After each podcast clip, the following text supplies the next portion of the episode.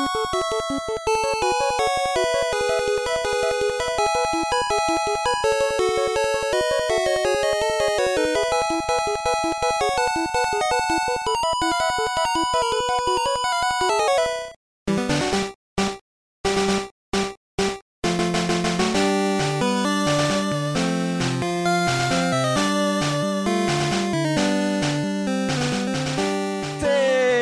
bem-vindos a mais um Grindcast. Eu sou Muriel e eu reafirmo: grinding é pros fracos. Os fortes usam muleta. Slowbro, amnésia! Muleteiro Então, total. muleta, nem a amnésia do Slowbro é um mimic no Blastoise, cara. É o, é o softboy. É um mimic no Blastoise.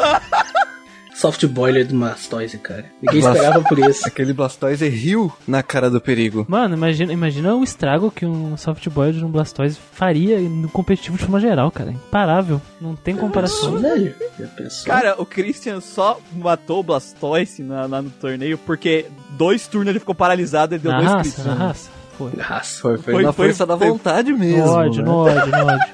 Mas a Kaline não segurou o tranco. Não, não. Mas ele estará pra sempre em nossos corações. Não do Christian, provavelmente. não. Não, a- o ano que vem eu recebo a muleta de ouro. Esse ano foi o do Muriel. Pra, pra que mega evolução quando se tem soft boiler de Blastoise? Puta merda. Puta, não precisa de item, não precisa de nada, velho. Olá, eu sou o Christian, eu gosto de shorts, eles são confortáveis e fáceis de usar. Vamos ter uma batalha! Frases aleatórias dos encontros. Cara, é muito bom. Essa, é- essa é uma das frases mais marcantes, assim, é até meme, sabe? E é incrível, eu adoro essa frase. Eu até encontrei pra comprar um short branco que na perna dele tem o quadrado que tá escrito isso aí, né? Eu gosto de. I, I like shorts. Veja, comfy and easy to wear. Então, Também tem o moleque do Slowpoke que fala que a- o pai dele vai dar uma festa pra ele no S7N, né? É uns negócios muito whatever, velho. Tem, tem. Tem da menina que fala que tem inveja do Pokémon fofinho, aí você perde e fala, não vou ter mais inveja. Mas o que que tem a ver? Cara, os- os- os- eu não sei se isso é coisa da tradução, porque, ou se na versão japonesa é assim também, mas se foi os caras da tradução que fizeram isso, eles estão de parabéns. Então, sério, cara, só na, na, parabéns. na não, trollagem. é, é característico, né, cara? Tem que ser bem generalizado essas coisas assim. E aí, pessoal, aqui é o Lucas, e eu vou usar aquela frase do filme do Sexto Sentido pra explicar minha experiência no jogo. O menininho tá deitado lá e ele fala, eu dou um hit KO. E o cara pergunta, com que frequência? E ele responde, o tempo todo. Ah, o single player é assim, né, velho? Single player, Single player, do- sim. do- É a gente a- que- é- é- É o jogo inteiro dando um tapa na cara de cada um. Aí, che- aí chegou lá no, no, no torneio não sabia o que, que era forte contra o quê. Exatamente. Exatamente. Vou chegar nesse ponto aí, cara. Vou chegar nesse ponto aí. Essa dicotomia entre o competitivo e entre o in-game, cara. Não. E aí galera, boa noite, ou bom dia, boa tarde. Eu sou o Manuel, eu tô aqui de novo enchendo o saco, porque eu sou tipo aquelas visitas que você chama pra sua casa no final de ano e elas ficam mais tempo do que deveriam. e eu come... Você chama elas pro Natal, elas ficam do ano novo, fica pro carnaval, enfim. E eu vou começar essa minha apresentação de um jeito muito. com, com um poema muito filosófico, feito pelos anciãos da antiga Grécia. Esse meu jeito de viver, ninguém nunca foi igual. A minha vida é fazer o bem vencer o mal. Se você não continuar cantando na sua mente, você tem desvio de caráter. Definidor, né? Sociopatia. Definidor. Você tem sociopatia. Sim, Isso é sopatia, velho. É que nem o tema de, de acúmula lá. Tem tem até uma série de vídeos no YouTube que são desafios. São músicas de Pokémon que se tu começar a cantarolar, elas tu perde o desafio. Aí é uma hora, tipo, de um monte de musiquinhas assim. E, cara, é, um, é difícil. É difícil. Tem uma hora e ninguém ouviu a música a partir do minuto 2. Sabe? Todo mundo perde na velho, primeira. tá? é, é difícil, velho. Tem umas coisas assim que são. E hoje estamos aqui pra falar da primeiríssima geração de Pokémon, a que começou tudo, a que criou essa essa obra bilionária O império, né? que vende mais bonequinho de pelúcia do que jogo, mas o jogo vende pra caralho até hoje, não importa Vende qualquer a coisa. qualidade dele. Vende qualquer coisa. Qualquer coisa, cara, se botar um calção curto, apertadinho, chamado Pokémon, com Pokémon ele Com a vende. cara do. Pikachu na bunda, ele Vende, vende. cara. Mano, tu coloca. Vende, co- vende, tu vende. vende um short branco com o quadrado do- da fala do Young, sei lá, do. Vende, vende, tô falando sério. Dente, vende. Mano, eles lançaram ao preço de um PlayStation 4 a porra de um cobertorzinho lá que tu fecha de, de Metapod, velho. Foi, eu vi. E com certeza está vendendo que nem água, velho. Ele custa quase o preço de um PlayStation 4. Existe. Mas quantas pessoas têm PlayStation dólar, 4? obviamente. Quantas pessoas têm um casulo de Metapod? Essa é a questão. Metapod. sabe? Essa é a questão. Aí o- tu Olha, leva a menina pra É o casa, ou o rapaz pra casa, e fala assim: olha aqui, querido. E tu, e tu vira um Metapod, sabe? Tu. Não, é, é um negócio assim que é incomparável. Ah, o PlayStation Um negócio 4, muito ah, já vi, vou jogar FIFA, sei lá. Uma coisa sem dúvida, duro vai estar. Duro vai jogo vai estar, certeza. ah, e antes da gente entrar nessa belíssima primeira geração de Pokémon, vamos para a nossa fita do padrinho. Toca a fita aí, DJ.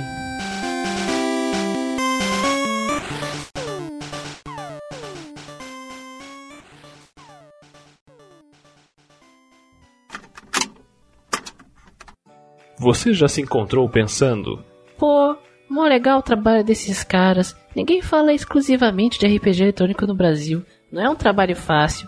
Pois então, é complicado mesmo. Mas nem tudo está perdido. Mesmo com um trabalho árduo, jogarmos e debatermos todos os meses sobre esse incrível e fantástico gênero dos jogos eletrônicos, iremos continuar firmes e fortes. Mas não somos egoístas. Aceitamos ajuda. E é aqui que você tem a chance de brilhar, querido ou querida ouvinte. Para isso, acesse o Padrim do Grindcast em padrim.com.br barra e lá poderá contribuir para a nossa missão de fazer o RPG grande de novo. Além disso, quem contribui a partir de 5 reais pode ter acesso a alguns pequenos mimos que fazemos com exclusividade, como votar nos jogos do próximo ano. A votação dos jogos de 2021 já foi concluída, sendo que a próxima, para 2022, estará disponível no primeiro trimestre de 2021. Como ter acesso a uma live exclusiva por mês, com tema escolhido por votação dos ouvintes, ou ter acesso ao Telegram exclusivo do Grindcast, poder bater um papo diretamente com essas figuras que fazem o podcast. E algum de vocês pensam, Poxa, eu realmente queria ajudar, mas não tenho muita grana.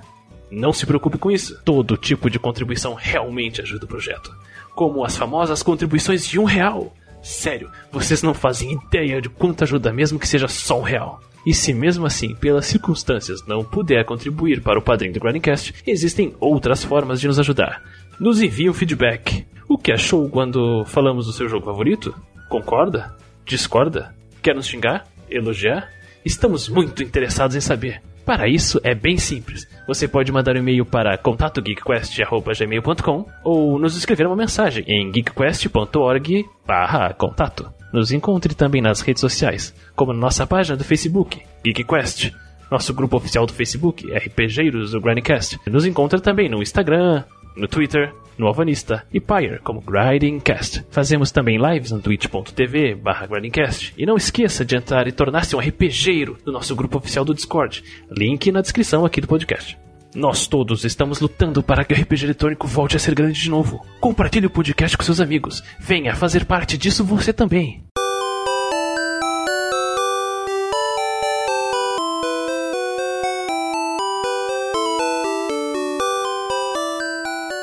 Indo para as informações técnicas, datas de lançamento inicial de Pokémon Red e Green no Japão em 27 de fevereiro de 1996. Em 15 de outubro, o Blue, exclusivo para assinantes de uma revista Korokoro no Japão, sendo lançado nas lojas em 10 de outubro de 1999. Isso, o Blue ele veio como a tal terceira versão, né? No Japão. Primeiro Sim. saiu Red Green, Uhum. e aí no mesmo ano eles tinham lançado o Blue, mas só quem assinava a Korokoro, que é a revistinha do jovem dinâmico pré-pubescente japonês, ganhou, mas só foi pras lojas em 99. Em 28 de setembro de 98, né, praticamente anos, dois anos depois, foi o primeiro lançamento no, aqui no ocidente, nos Estados Unidos, com o Red Blue. E em 12 de setembro de 98 foi lançado o Pokémon Yellow, que é a versão que a gente vai avaliar É, e nos hoje. Estados Unidos o Yellow chegou em 99, no caso um ano depois do Red Blue. 99. Tem jogo da série Pokémon, quem diria? Um JRPG para a plataforma de Game Boy, o famoso Game Boy tijolão preto e verde, né? Isso. Produzido e dirigido por Satoshi Tajiri. Satoshi Tajiri. Na programação, chefe de programação com o Takenoi Outa e mais uma lista de pessoas gigantes aqui pra baixo, que eu não vou ler todas porque eu vou falar o nome delas. Mas, mas-. É um monte de Pokémon mas, mas, mas eles são, eles são, tipo, criaturas. Esses desenvolvedores eles são meio que lendários, sabe? Shigeki Morimoto, que foi game designer, programador. O Junichi Masuda, que ele é programador, ele fez as músicas, ele fez efeitos sonoros. O Ken Sugimori, que ele é conhecido pelo character design, típicos. Ele criou os monstros junto com o Atsuki Nishida, né? Então esses caras aí basicamente são a pedra fundamental do que é Pokémon hoje. Se não fossem eles, existiria essa franquia do jeito que a gente conhece, não seria o, o sucesso, né? Eles são a base da Game Freak. Você sabe se esse pessoal ainda continua em alguns jogos mais pra frente? Sim, o Satoshi Tajiri é o CEO da Game Freak. O Ken Sugimori trabalha até hoje. Ele é o chefe da produção dos designs e chefe da equipe de design de monstros e de personagens. Então sempre que sai uma arte o- oficial de alguma coisa, é o Ken Sugimori que assina, né? Por isso que o character design continua, o character design dos personagens dos Pokémon continua bem chamativo até hoje, né? O Shigeki Morimoto e o Junichi Masuda também, eles são ativos. Eh, Se eu não me engano, o Junichi Masuda é o chefe programador, até hoje, da Game Freak. E, e nem que ele,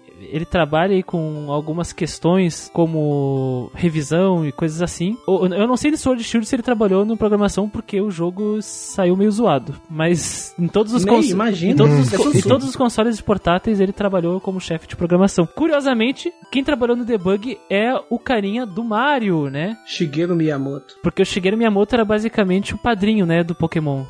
A Nintendo, a Nintendo meio que não queria, aí o, o Satoshi Tajiri conseguiu o apoio, aí ele foi junto com a Creatures, né? E aí o Shigeru Miyamoto foi junto lá, cuidou tudo, e aí quando eles terminaram o jogo, ele fez todo o debug, né, velho? Ele fez a mágica do debug. O Shigeru Miyamoto e o, e o Sato- Sa- Satoru Iwata são os mestres do debug, né? Salvaram um monte de jogo aí, cara. Deus Sim, do debug, né? Deus do e deu pra ver debug. que eles com certeza não, não participaram do Sword and Shield. Era, era, era esse o, Iwata ponto é que meio eu ia né? Só né? se fosse por... É, Só se fosse por sessão espírita. né? Isso.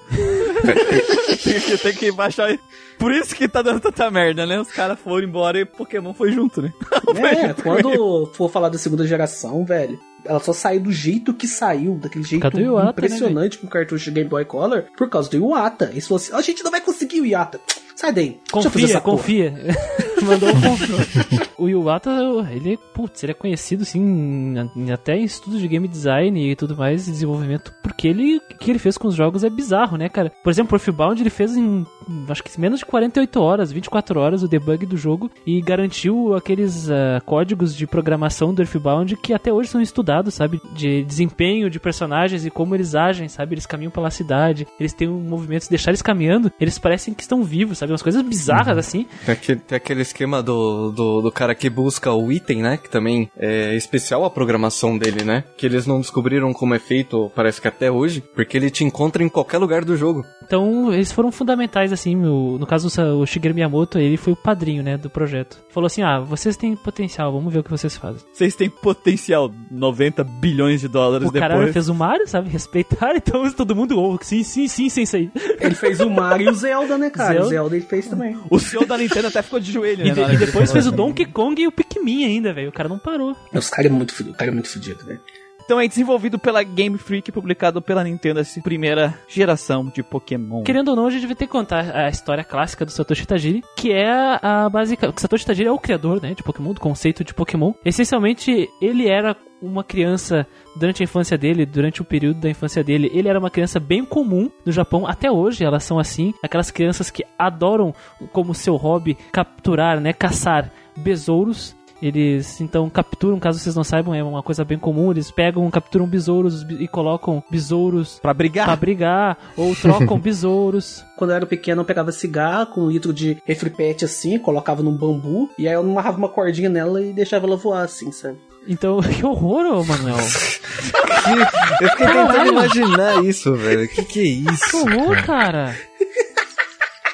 Não maltratem os animais, gente. Mas o que é isso? Não façam isso, gente. Não façam isso. eu Rinha só de Pokémon. inocente, cara. Eu não tinha internet na época, eu tinha que inventar as coisas pra você.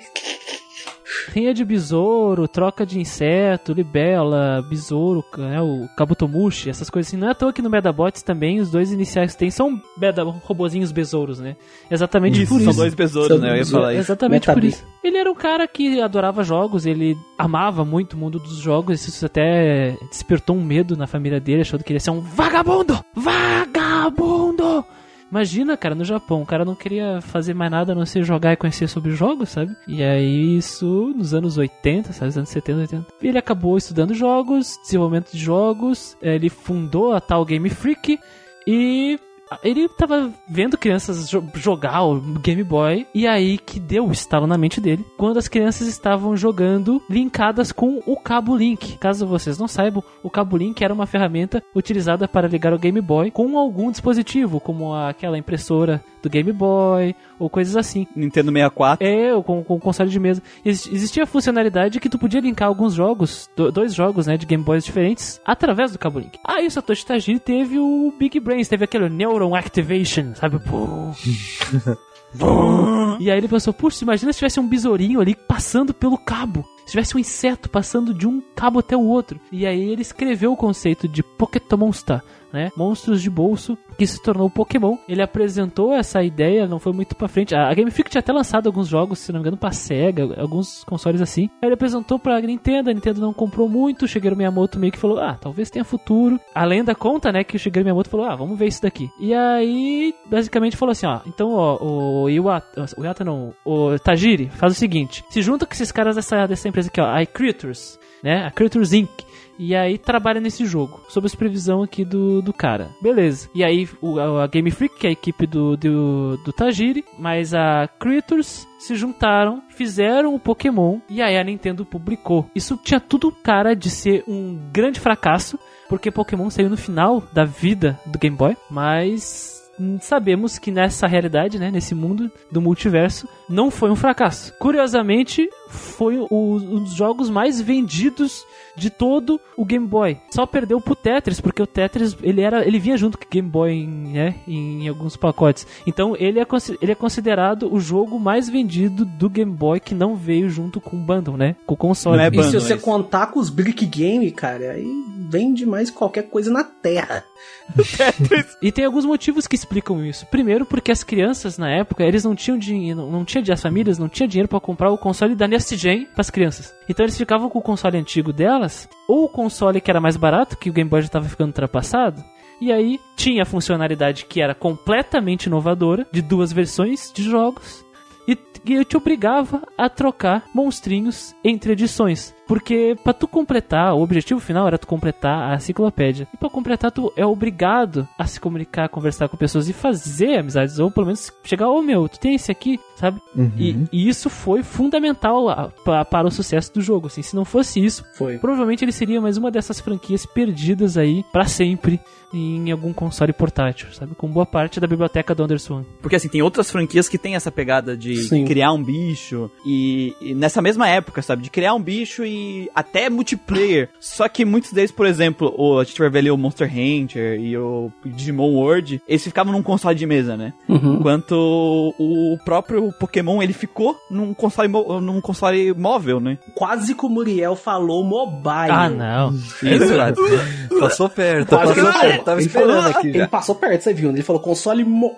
O cara falou portátil. mobu, mobu. Um console que, tipo, apesar de ser o tijolão, as pessoas podiam levar pros lugares, conversar com, com os amigos, trocar muito fácil, sabe? E eu acho que isso foi um- a escolha de console também, dessa, dessa Neurobrain lá, desse Big Brains que deu nele, de escolher o Game Boy para, para como a casa do Pokémon, né? O, o console mobile, como a casa do Pokémon, Meu Deus do céu. foi uma escolha muito assertiva pro sucesso de Pokémon. É, sabe? eu, eu imagino que a facilidade na- naquela época era muito mais fácil é, em você ter num portátil de você encontrar alguém e fazer essa troca, né? Porque eu lembro da, da a primeira vez que eu vi esse Pokémon, né? Era um de um amigo meu que ele tinha um Game Boy e ele levou pra escola e mostrou pra todo mundo como que era o Pokémon tal. E aí surgiu mais gente comprando um Game Boy por causa do Pokémon, né? Então eu imagino que lá fora isso tem que, que o pessoal tinha, uma, tinha um conhecimento muito é, um, um pouco mais adiantado de tudo isso que acontecia, né? Os lançamentos eram lá, então a febre lá eu acredito que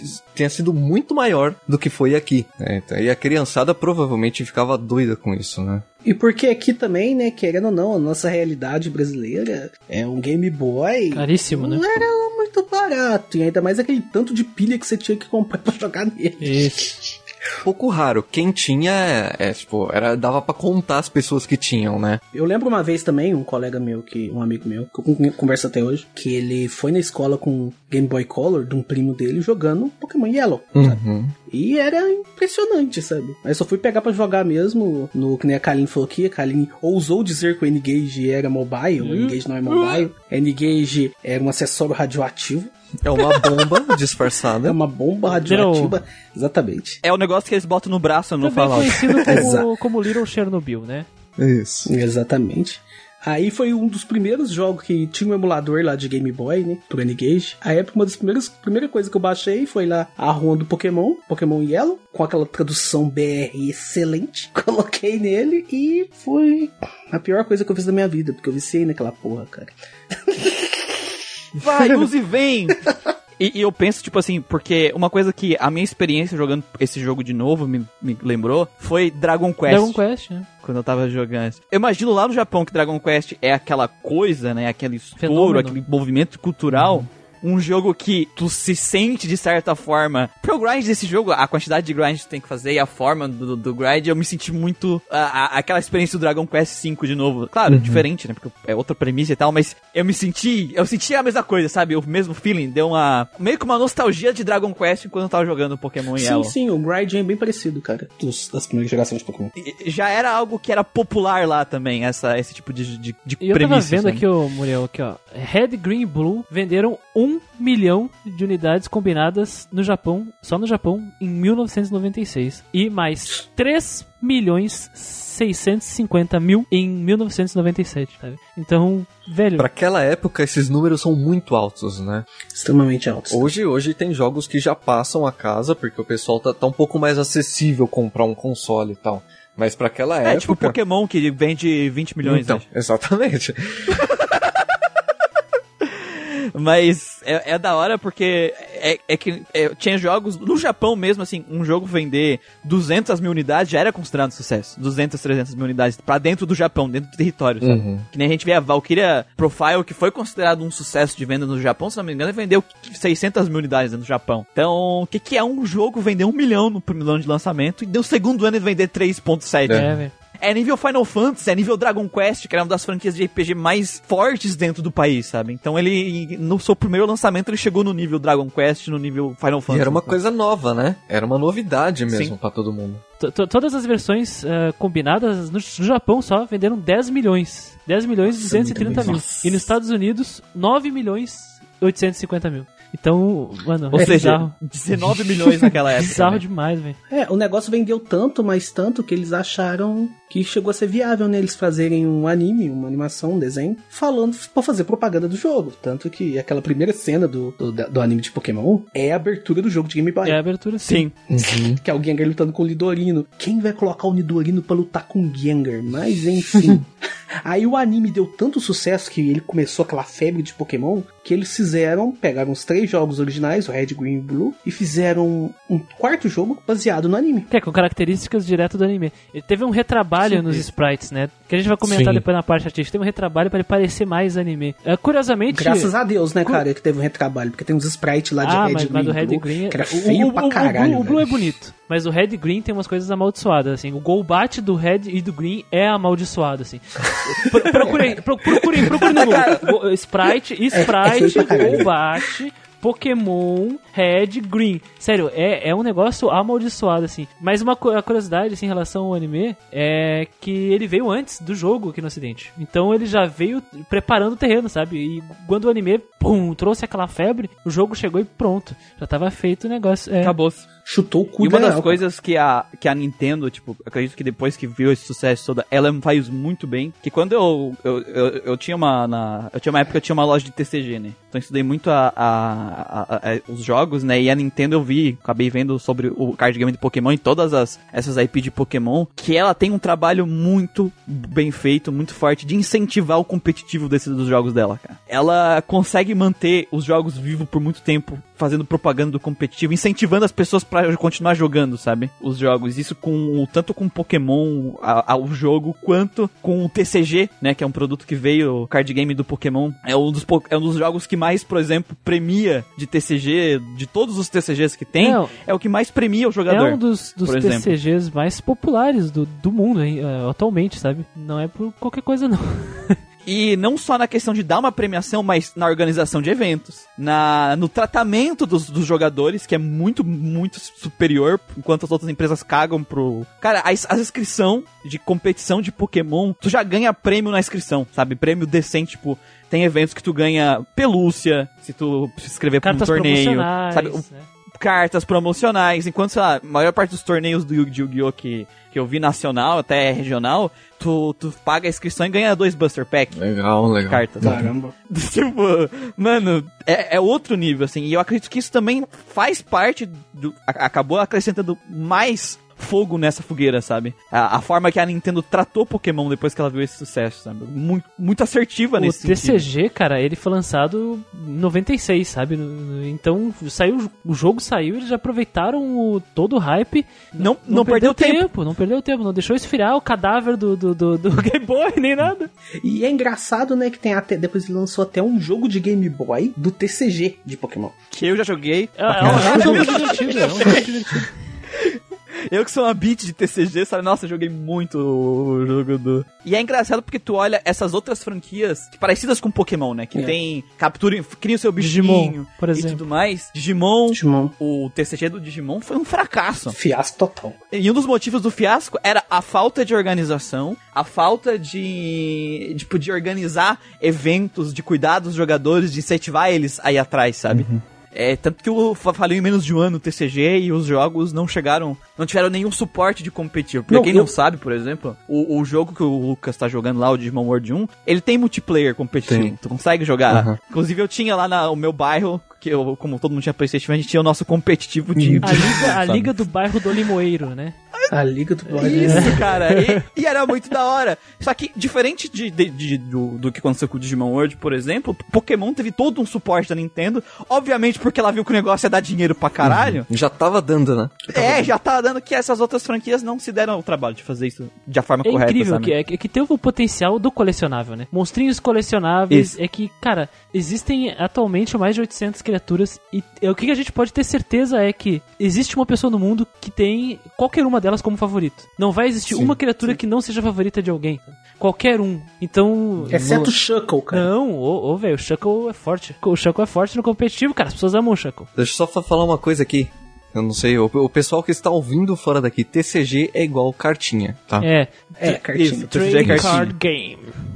Competitivo, né? Os campeonatos de Pokémon TCG, Pokémon Cartinha, eles são tão grandes quanto os campeonatos da, da VGC, que é o campeonato do competitivo do jogo digital mesmo, do Pokémon, sabe? E premiam tanto quanto, como o Muriel falou, é um Isso. negócio assustador, assim.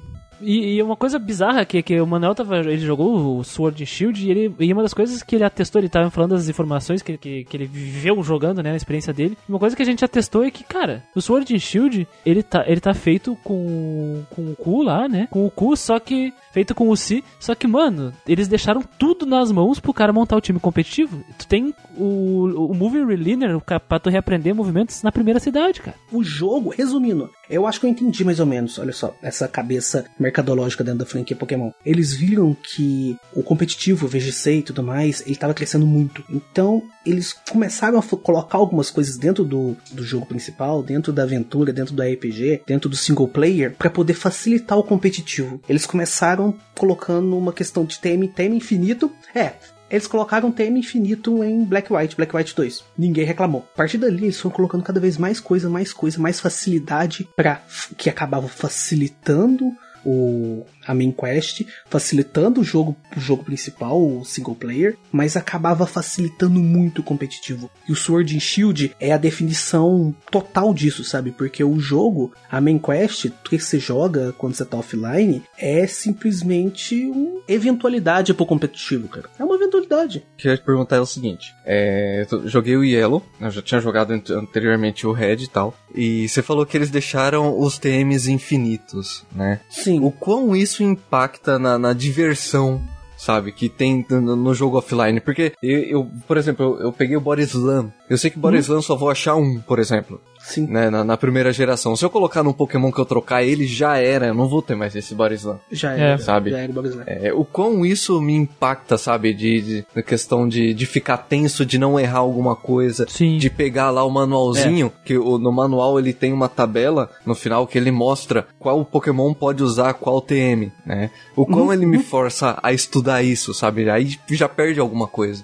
Já perde, já perde. Não, a moral é que tu tem que comprar dois Game Boy, tá? duas fitas de Pokémon, e aí tu não tem esse problema.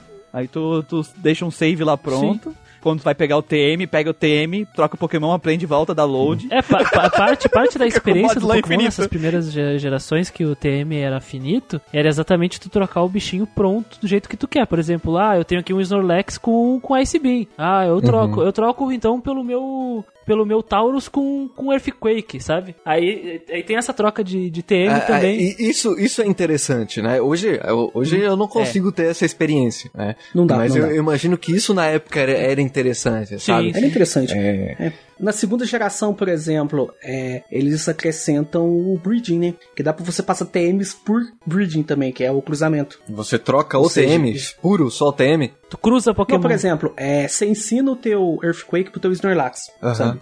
Acabou o teu Earthquake, só tem Ah, um. lá vem. Você coloca esse Snorlax pra cruzar com o Dito, vai nascer um Snorlax com Earthquake. Ah, sim. Level 1, né? É. Dá pra você ensinar o TM por, por breeding também. Então, já Dá pra dá te um... cruzar o Snorlax com o Marowak e aí ele vai nascer um Cubone com o Earthquake. Sim, você vai cruzar um Snorlax com o Cubone, cara. Imagine essa cena agora, nas suas cabeças. sim, sim, sim. E aí é, é aquele negócio da interação. Eu boto no Game Boy, as pessoas. Que nem tu falou, Lucas. Tipo, ele vai pra escola com Pokémon. Aí os caras, ah, que legal. E todo mundo compra Game Boy, começa a jogar e começa a se trocar, cria essa interação e cria um negócio de comunidade. Porque normalmente comunidade é o que faz as coisas viverem. Um jogo single player, por mais incrível que ele seja, pode ter uma experiência que tu vai levar pra tua vida dele. Normalmente ele vai ter um período que ele que tu jogou ele e acabou. E o Pokémon, por causa desse negócio de troca e tudo mais, ele tinha um repay valor que até o, até o Pokémon Gold e, e Silver sair, quase todas as pessoas que compraram continuaram Sim. jogando. Sim. Pokémon. Pokémon. Primeira geração. É, Blue, Red, Mas Yellow, até sabe? depois do Gold e Silver sair, continuaram jogando, porque tem golpes que você só pode pegar no, no É, tu tem que trocar, então. As interações entre gerações. É, cara, os caras são muito big brain com essas coisas, velho. Só. Mas eu, eu- eu- eu preciso comentar uma coisa aqui, cortando, que veio uma lembrança muito forte pra, pra mim aqui agora. Que nem é TCG, vocês lembram as cartinhas do Pokémon que vinha no salgadinho? Sim, os caras. Lembro. Ah, sim. Isso gerava uma troca da mesma forma que era o jogo, né? O Super Sim, Trunfo, é era um Super é. Trunfo lá do Pokémon. É isso, né? Você já, eu te dou um combo de Aqui e você me dá um combo de Gengar, sabe? Aí voltava e troca, sabe? Isso também. Nossa, eu adorava Depois, essas é, cartinhas, depois eles lançaram muito- os cardzinhos do, do Pedra, Papel, Tesoura lá da Elma Chips também, que era da segunda geração. Foi lembro. também. Sim. Foram três pacotes de, de cartinha. O Pedra, Papel e Tesoura. O das cartinhas quadradas, que é o Super Trunfo. E tinha umas redondas Era- que atrás era era, Tazos. Pokébola, que dizia com que van... Pelos depois Tazos, é. eles mudaram pra Digimon, credo. Deus me livre. Era bom também, era legal. Digimon que era um jogo que era de um, que era um dominó. Digimon, que, é- que era dominó. é mesmo, cara. Digimon era dominó, cara. Bizarro. Era muito cursed, cara. Enquanto, Os enquanto era divertido do Pokémon, porra, todos os velho. de Pokémon era tu tinha que usar ah, eu quero Era- os a Pokémon era batalha, do outro, era batalha. Batalha, o do Digimon era dominó, velho. Tomando cu. Ele, eles chamavam de, de Ligmon. Lig, tomando no cu. Vou ligar o caralho. Mas, mas, mas não importava, cara, o que, que tinha atrás da cartinha. Os moleques da minha escola usavam só pra bater carta mesmo. Bafo, É. é. bafo, é. Do Digimon. Não, mas eu, eu lembro, eu lembro que na, na, na- do Super Trunfo, a gente jogava Super Trunfo com os, Sim.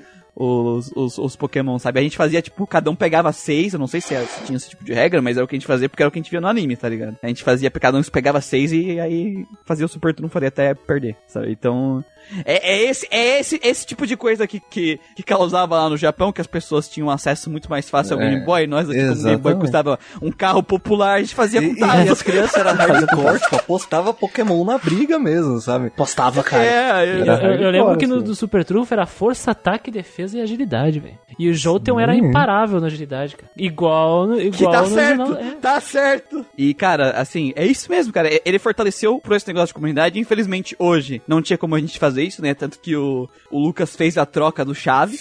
como ele fez a troca dele. Eu também fiz a troca, Fiz. fiz a troca do Chaves. Peguei e troquei com. Não, mas a, a do Lucas é. A história do Lucas é muito massa da troca dele. Foi bem porque engraçado. O emulador dele foi muito o Chaves vendo churros pra si mesmo. Mas não, ele trocou com ele mesmo. Ah, dá pra trocar. Dá. Não, não, é que o emulador, ele não ligou dois emuladores e fez a troca. É um emula- no emulador dele, ele apertava um botão que acontecia a troca. Então ele meio. É, dava um Pokémon pra ele É, mesmo. ele sabe? duplicava o emulador e, tipo, colocava um outro personagem um do lado do outro. Não, não na mesma tela, mas, tipo, um do- no mesmo lugar ali, com o mesmo emulador, sem precisar de nenhum programa auxiliar, sabe? Gente. Eu, eu peguei, eu peguei né? um emulador, um emulador que faz uma coisa parecida, só que era com dois saves diferentes. Aí então eu peguei dois saves, coloquei separados e upei em cada um dos slots do save. Ele aí carrega apareceu, o mesmo save. Aí, É. aí apareceu os bonequinhos lá. Cara, eu nunca tinha visto a sala de troca, velho, da primeira geração. Foi uma experiência nova. Falando em chave de troca, é, no N-Gage dava pra você jogar Pokémon de dois por Bluetooth, velho, com o emulador. Nossa! Ah, no Bluetooth, cara, tinha, tinha um amigo meu que ele tinha o, o Nokia N73, que era uma geração de Symbian maior, que tinha o emulador também, que era o V-Boy. A gente conseguia trocar por Bluetooth, cara. Cara, mais um. Mais, mais um. Mais um N-Gage era, era a exclamação de Atena de Chernobyl, É, velho. Sim, cara, com certeza. Por que você acha que não tenho cabelo hoje? Os Pokémon já é com Botar radiação, dois junto. N-Gage junto, velho. eu baixei cor de ação, velho. Eles estavam quase virando Digimon já, cara. O teu, o teu, o teu N-Gage por pouco não virou um Muck, caso, cara. Derreteu. Tava quase, cara. Tanto que eu, eu não pude usar. Eu, na- no- eu não usei nenhum Pokémon que precisava de troca. Sim, porque tem Sabe? alguns pokémons, né, que precisam de troca. Justamente pra instigar troca. essa troca Isso. entre os, entre os jogadores. E coincidentemente são alguns dos pokémons melhores do jogo. Que é o Alakazam, Alakazam, Machamp, Golem. Gengar. Golem, Gengar. Tudo precisa de troca. O que, o que eu acho legal é que dentro do, do próprio jogo, né, do offline, você tem troca com os treinadores aleatórios também, né, às vezes eles pedem, é, acho que se eu não me engano pra pegar o Mr. Mime você dá um muck, né, e o, o próprio NPC te dá um outro. É bom pra quem quer completar, né, a Pokédex ou na, na brincadeira aí com os amigos querer um Pokémon que ele não vai conseguir dentro do jogo sozinho. né. Ou se você quiser um Pokémon mais forte também, porque os Pokémon por troca, eles são. Eles ganham mais experiência. Mas você precisa de insígnia pra eles te obedecerem depois de determinado nível. Então tem um certo equilíbrio, entre aspas, dentro do single player, pra você pegar Pokémon com troca. Bom, pra gente também continuar aqui, vamos ver alguns. algumas. A Christian aqui tá na, pau- na sua pauta, a pauta mística do Christian aqui, diver- diferenças da versão japonesa para a versão americana. É, pois é, isso. O que que mudou aí? Quando eu peguei a pauta, acho que era do Final Fantasy VI que eu peguei. E já tava isso ali, eu pensei, caralho, isso encaixa tão bem com Pokémon. Porque que, que nem. É que nem eu. Ah, bom, eu, eu, eu jurei que tu ia me dizer, ah, eu deixei, mas nem tem. Ah, não, não, não, não, tem sim. Tudo tem um, tem um Tem motivo. bastante. Ah, bom. Não, não é à toa que quando a gente comentou a data de lançamento, tem um monte de data, né? Porque é exatamente isso. Pokémon Aham. primeiro saiu em 96 com os jogos Pokémon Red e Pokémon Green. E com o Charizard e o Venusaur na capa. Então, não veio Pokémon Green pra cá. E aí, como é que faz, sabe? O que aconteceu? Essas versões, elas tinham alguns bugs, né? Que não tem nas que vieram pra cá. E os sprites, eles eram mais rudimentares. Que nem eu disse pra vocês. Vocês têm dúvidas disso? Procurem lá. Escrevam no Google. Golbat, Sprite, Pokémon Red Green. Vocês vão ver o quão amaldiçoado era o Golbat nesses jogos, É. assim. A- Alguns sprites zoados, assim, algumas coisas estranhas. Então, o que aconteceu? No mesmo ano, eles pensaram, putz, é realmente, eles, eles têm uns problemas aí, a gente pode melhorar. Eles lançaram aí o Blue no Japão, no, no final do, do mesmo ano. É, já é a versão recalchutada, com os sprites bonitos e sem os bugs que eram comuns. O- claro que existem bugs, mas esses bugs aí o cara tem que ativar ele, tem que fazer ativo, tem que tipo ir pra um canto do mapa, ativar o item tal, usar o Pokémon tal, tem que ser tipo uma pessoa querendo fazer o bug, sabe? São coisas bem específicas, né? Sim. Ou pegar o Mil em Cerulean, quem Ah, nunca? Pausar na hora de entrar numa briga e tal. É, esse tipo de negócio. E aí, é a versão Blue, que seria a terceira versão, né, da, dessa dupla Red Green. E quando ele saiu pro ocidente, essencialmente eles pegaram a versão Blue, que saiu no Japão, e mudaram alguns Pokémon e deram o nome de Red e Blue aqui. Aí o Green ficou exclusivo só do Japão. Então essas são algumas diferenças aí. Por isso que as pessoas estranharam quando veio pra cá o remake Fire Red, Leaf Green. Porque os exatamente. originais é Red Green, não Red Blue. O Blue é a Exatamente. terceira edição. E o Yellow é a edição especial, baseado no anime, com características do No anime. né? Por- e, e o, e o Blue, que é, que é a melhor edição, porque vem com o Pokémon Supremo na frente. com, com a, com a sua skill especial Mimic, né? Que é Mimic, skill, O os Pokémon da muleta, né? Isso. Você compra, a edição especial vem duas muletas junto. Da muleta, isso.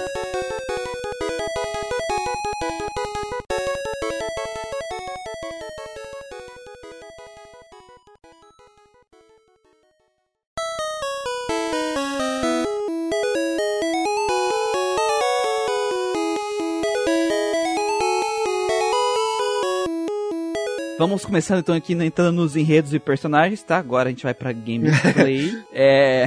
Enredos e personagens? Direto. É, tem o Red, tem o Blue. Cara, eu botei, o, o meu protagonista se chamava Jorge e meu rival se chamava James. Normalmente meu rival chama É, porque- babaca, cara. Babaca, retardado, Babaca. idiota. Trouxa. Porque, cara, porque a moral, o jogo foi feito pra te pegar bicho e, e basicamente pegar bicho. É isso pra isso que ele foi feito. O plot é só pra. É, é o plot assim, por que você está pegando bicho, sabe? Isso. É, exatamente. Você é uma criança, você recebe uma missão. Você, normalmente crianças nesse mundo vão, ganham um Pokémon. Com 10 anos eles podem 10 anos. sair jornada do monstros. mundo. É, tu, Poder capturar tu tá monstros. apto pra poder se tornar um. começar essa jornada como um treinador Pokémon. Um treinador em treinamento, no caso. Isso. E aí o professor Oak, ele é um Professor pesquisador, ele tá velho. Também conhecido Tá como velho. professor caralho. Carvalho, tá velho. Aí ele fala: Criança, o meu sonho é completar essa enciclopédia, mas eu tô muito velho, vão fazer isso pra mim. É. E é literalmente isso que Exatamente. ele fala. É, é- é literalmente isso. aí. Um pequeno adendo, Maria. É um professor tão velho, mas tão velho que não lembra o nome do próprio neto. Isso. Não é. Ele não... Ah, o meme, o meme, o meme eterno. Nessa geração ainda pelo menos não tem. Você é menino ou É. menina? Não tem essa, não tem esse meme, só na Mas próxima. Mas ele é tão experiente que ele pega o Pikachu com a vida cheia, né? Ele É. joga. Ele nocauteia o Pikachu com a Pokébola Não, e ele e entra. detalhe, não tem Pikachu pra pegar em pallet. Não É. tem? Olha pra você ver, velho. Não, tem ele, Pikachu ele, pra é- pegar ele é no jogo. ninja, isso é bem curioso, esse negócio do menino e menina. Foi, foi planejado para colocar desde o primeiro jogo, desde o Red Green, esse negócio de menino e menina. Que a Green, a Green ela tem no mangá de Pokémon. Tem mangá Pokémon também. É isso. A gente não mencionou. Ela É, é que a na verdade né? no original o rival é o Green e ela é- seria a Blue. E aí tanto que tem a imagem promocional que é um cartaz que mostra três treinadores, cada um com o inicial e a menina lá, tanto que ela foi ad- usada no mangá Pokémon Special Adventures. E é bem interessante sobre o professor Carvalho, né, que ele tem um passado de treinador, porque ele é experiente mesmo, que existem falas, né, que eles nos contam sobre esse mundo. Cada falinha ele vai nos contando aos pouquinhos. E a Elite 4, a Agatha, né, que é especialista em Pokémon venenoso, fantasma e venenoso, né? Fantasma. Fantasma Uhum. venenoso. Ela fala que o professor Carvalho era um rival dela, velho. Só que ele preferiu estudar enquanto ela falando, mano, Pokémon serve pra batalhar, não vou estudar não. Aí ela virou Elite 4 e ele um professor. Pra dar porrada Pokémon. E eu acho que, se eu não me engano, tem um, um arquivo que não é usado em Pokémon que tem você batalha contra o professor Sim, Carvalho. era era pra ser a batalha final, né? Só que eles retiraram e dá pra você, tipo, ah, ela ainda com, Game é, Shark. com um bugzinho. A, a, a moral que eu, que eu acho engraçada é que, assim, é, tu, tu enfrenta os ginásios, né? E aí tem Elite Four. Por que que... Eu não- nunca entendi a moral da, da- dessa... Até eu fui jogar dessa vez, eu fui. Dessa vez eu vou prestar atenção pra ver se eu entendo. Ainda não O que, entendi. o que, tu, o que é?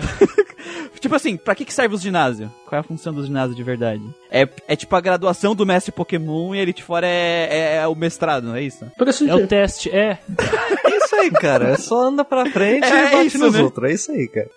É isso, né? É, cada, Essa é a moral. Eu não entendi o errado. conceito é que cada região tem um grupo de treinadores especializados em tipos diferentes, né? Que são os líderes de ginásio. À medida que tu vence ele, tu ganha um certificado, que é a insígnia. E, e pra tu ser um mestre Pokémon, ser um, pra poder competir, pra se tornar um campeão, né? Tu, tu tem que ter todas essas insígnias. E aí, o teste final é enfrentar a Elite 4, que é a elite dos Elite maiores 4. treinadores da região, assim. E no final tu tem que enfrentar o atual campeão. E essa é a ideia. Que é o que eu achei engraçado. Porque, tipo, o meu objetivo no- entrando no personagem, vai. O meu objetivo é só explorar o mundo e colecionar por bichinho e eu acabei me tornando o pica do, do- de todo mundo, sabe? Eventualmente, O sim. que, que eu estou fazendo aqui depois que, depois que eu derrotei o Só Gary, se sabe? tornando um- o pica, não só se tornando o pica, como parando uma super organização criminosa porque Isso, sim. Exatamente.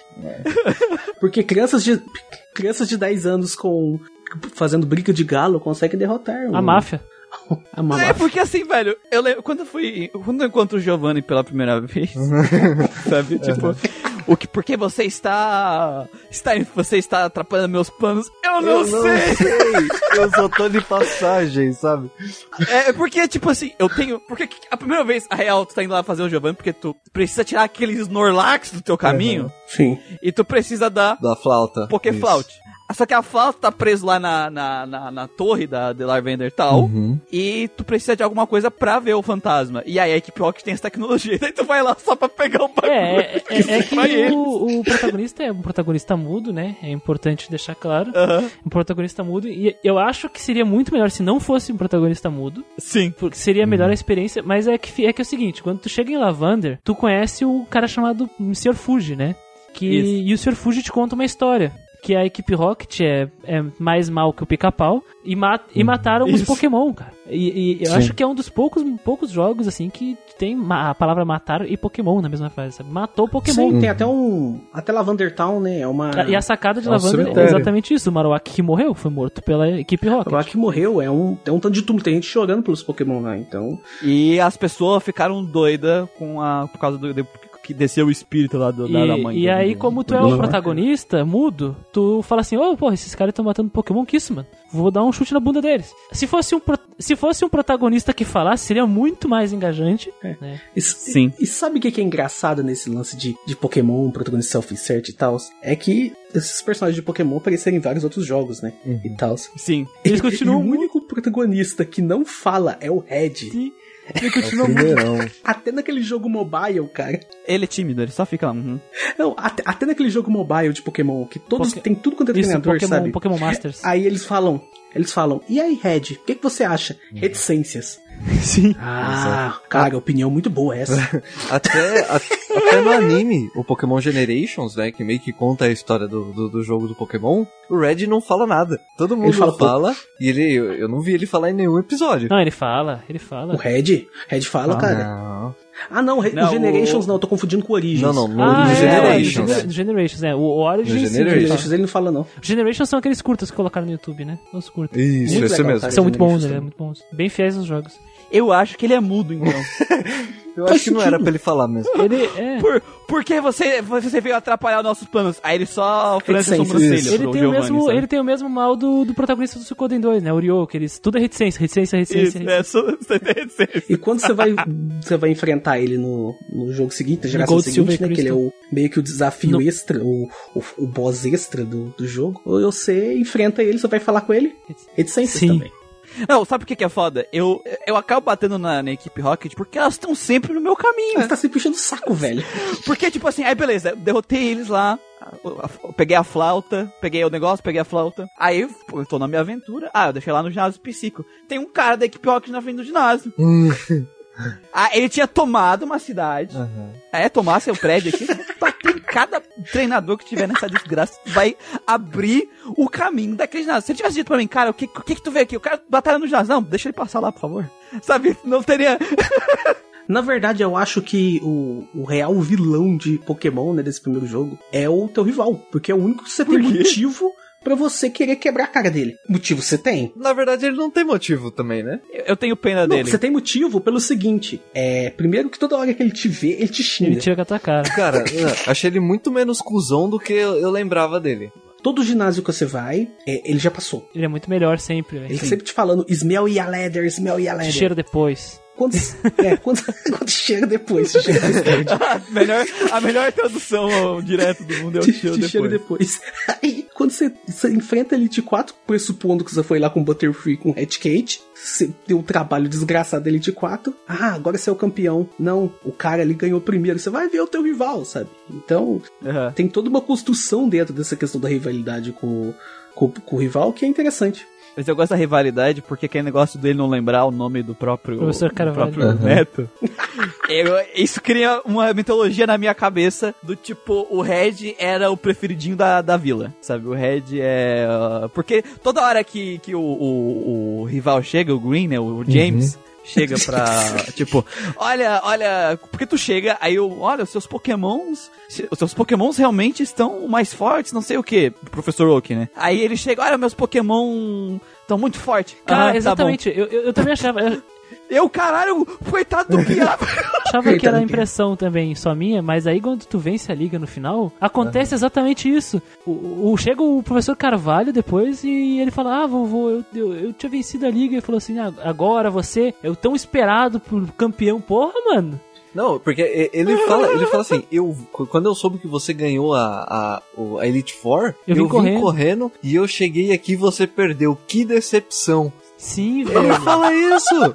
Verdade, cara. Cara, no final a gente tem uma. É, é o nosso personagem, ele é uma criança traumatizada porque ele não tinha amor e ele botou essa culpa na gente. Não é nossa, é do, do- do- dos. A família dele não ama ele, ama mais a gente. Não sabe nem o nome ele. dele. Não Nossa. sabe nem o nome dele. Ele joga isso na gente porque eu vou derrotar ele pra mostrar que eu sou melhor, porque sempre trataram a gente melhor. Então é uma história trágica, come to age aí. Resumindo, acabei de pensar agora. O real vilão é o protagonista.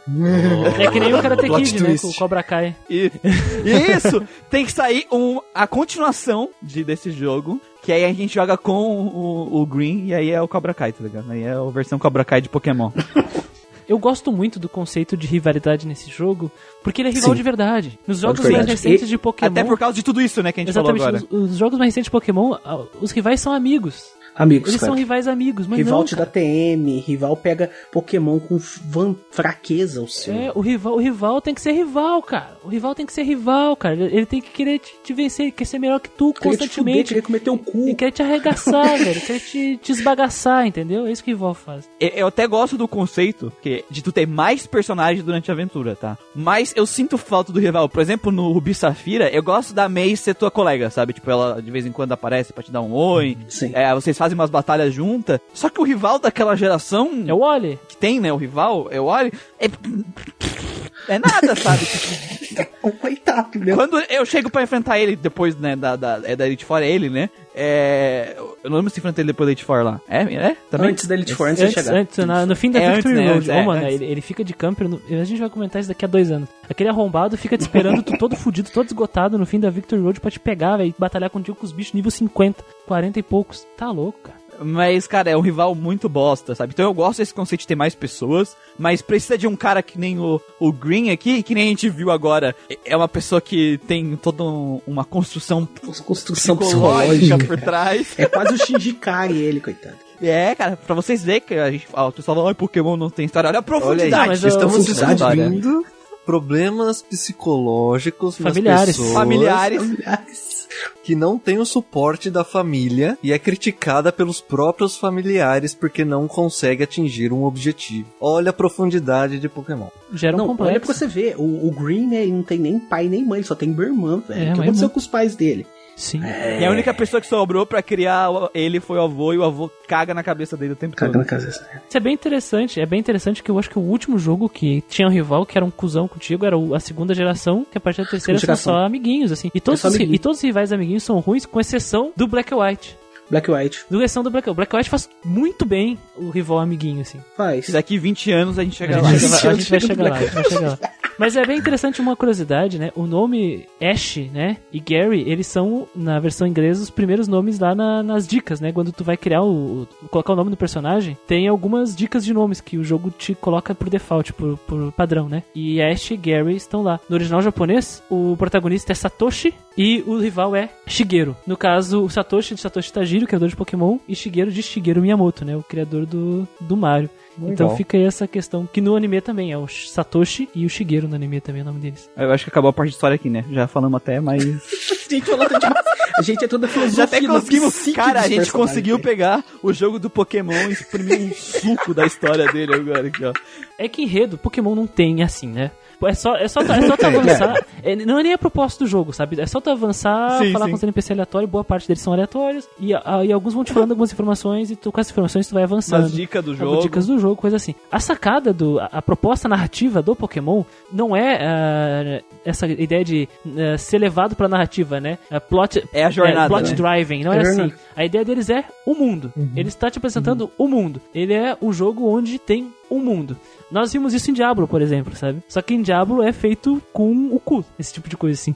No, no Pokémon aqui a gente consegue ver até mesmo na aparência das coisas como esse mundo se constitui. Por ser o primeiro jogo onde tem foco de colecionar monstrinhos e coisas assim, que acabou dando origem a todos os jogos assim, ele tem algumas características que são copiadas, né? A primeira característica principal é que o mundo todo, esse mundo do jogo todinho, ele funciona em cima de Pokémon. Qualquer coisa é Pokémon. As guerras são travadas com Pokémon. É o Tenente Pokémon. Surge diz isso, o terceiro líder de ginásio. Os crimes são feitos com Pokémon. Os trabalhos são feitos com Pokémon. Então, o, então todo o contexto do mundo, o jogo ele te apresenta esse, esse mundo, né? Esse world build, essa construção de mundo e características através dos monstrinhos. E essa é a proposta narrativa, né? A ideia deles não é te entregar uma narrativa tipo o então o protagonista, ah, como um Dragon Quest, como Final Fantasy, o próprio Suikoden, quem jogou há pouco tempo mas sim o mundo. E eu, eu vejo isso de uma forma muito positiva, assim. Eles conseguiram fazer isso. Não é à toa que a- as pessoas compraram a ideia do Pokémon.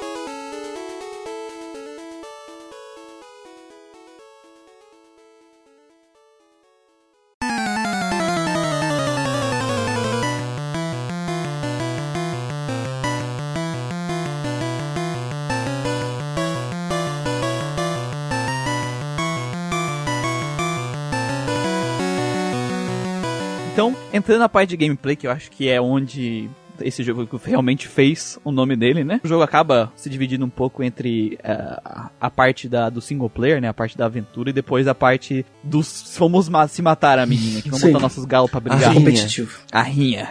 E são dois universos bem diferentes. Nossa, totalmente diferente, cara. Isso é uma pena. Eu- é uma das coisas que eu tenho uma crítica, que não é uma crítica tão forte minha à primeira geração, porque é a primeira cara. É a geração. primeira geração. Então ela, é, tem muita coisa que a gente vai ver que é, é muito melhorado depois, né? Primeira geração é aquela coisa, é experi- experime- experimentação, né? E também tinha aquela Experimentação. limitação dos 8 bits do Game Boy, né? É. Tem isso também.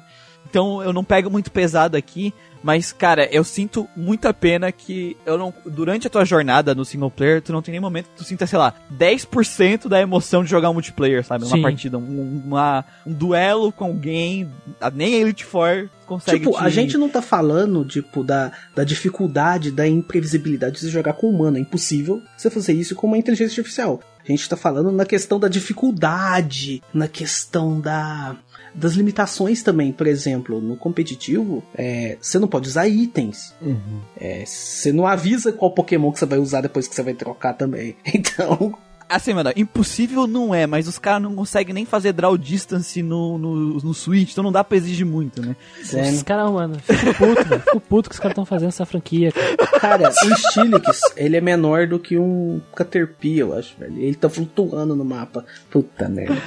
Ah, velho. Mas, enfim, o, a questão é que, assim, tu vai ter o, o jogo, vai ter essa aventura, né? Tu vai enfrentando os ginásios, tu vai capturando alguns pokémons, grindando eles no mato até eles virar os Pilar Man, que é assim que eu jogo.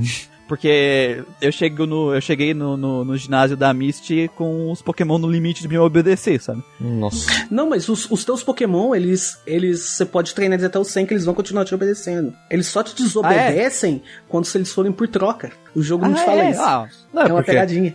Aí, já- é uma coisa que, que engana, porque quando você pega uma, uma- as, as insígnias, ele fala, né? Pokémon a partir de tal nível pode te obedecer. Né? Ele Então eu imagino bem. que eu não posso passar daquele nível. Eu acho que o Manuel tá enganado, porque já aconteceu comigo. Eu dei overgrinding, overlevel nos Pokémon e o Charizard não me ouvia. Tanto que é igualzinho ao anime, porque no anime aconteceu isso, né? O Não, Charizard do na Ash primeira tinha overlevel. geração, eu não sei. Mas nas seguintes, não. No GSC, por exemplo, não tinha esse lance. Não.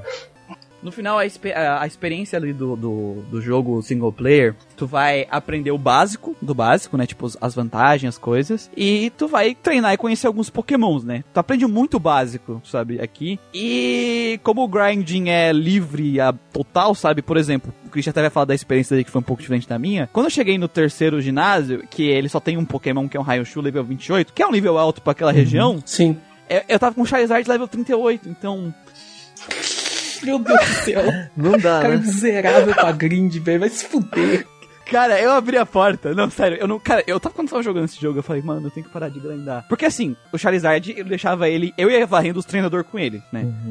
E, e aí ele, level alto. Aí eu olhava meu Pubassauro, aí eu olhava meu Ivisauro, tadinho, né? Ele só. Ele, ele evolui no nível 32 pra, pro, pro coisa. Nossa, Aí eu, aí eu descia, descia lá no, no- na, na caverna dos Diglett Diglett Cave. e, e ficava upando ele. Aí eu entrei no.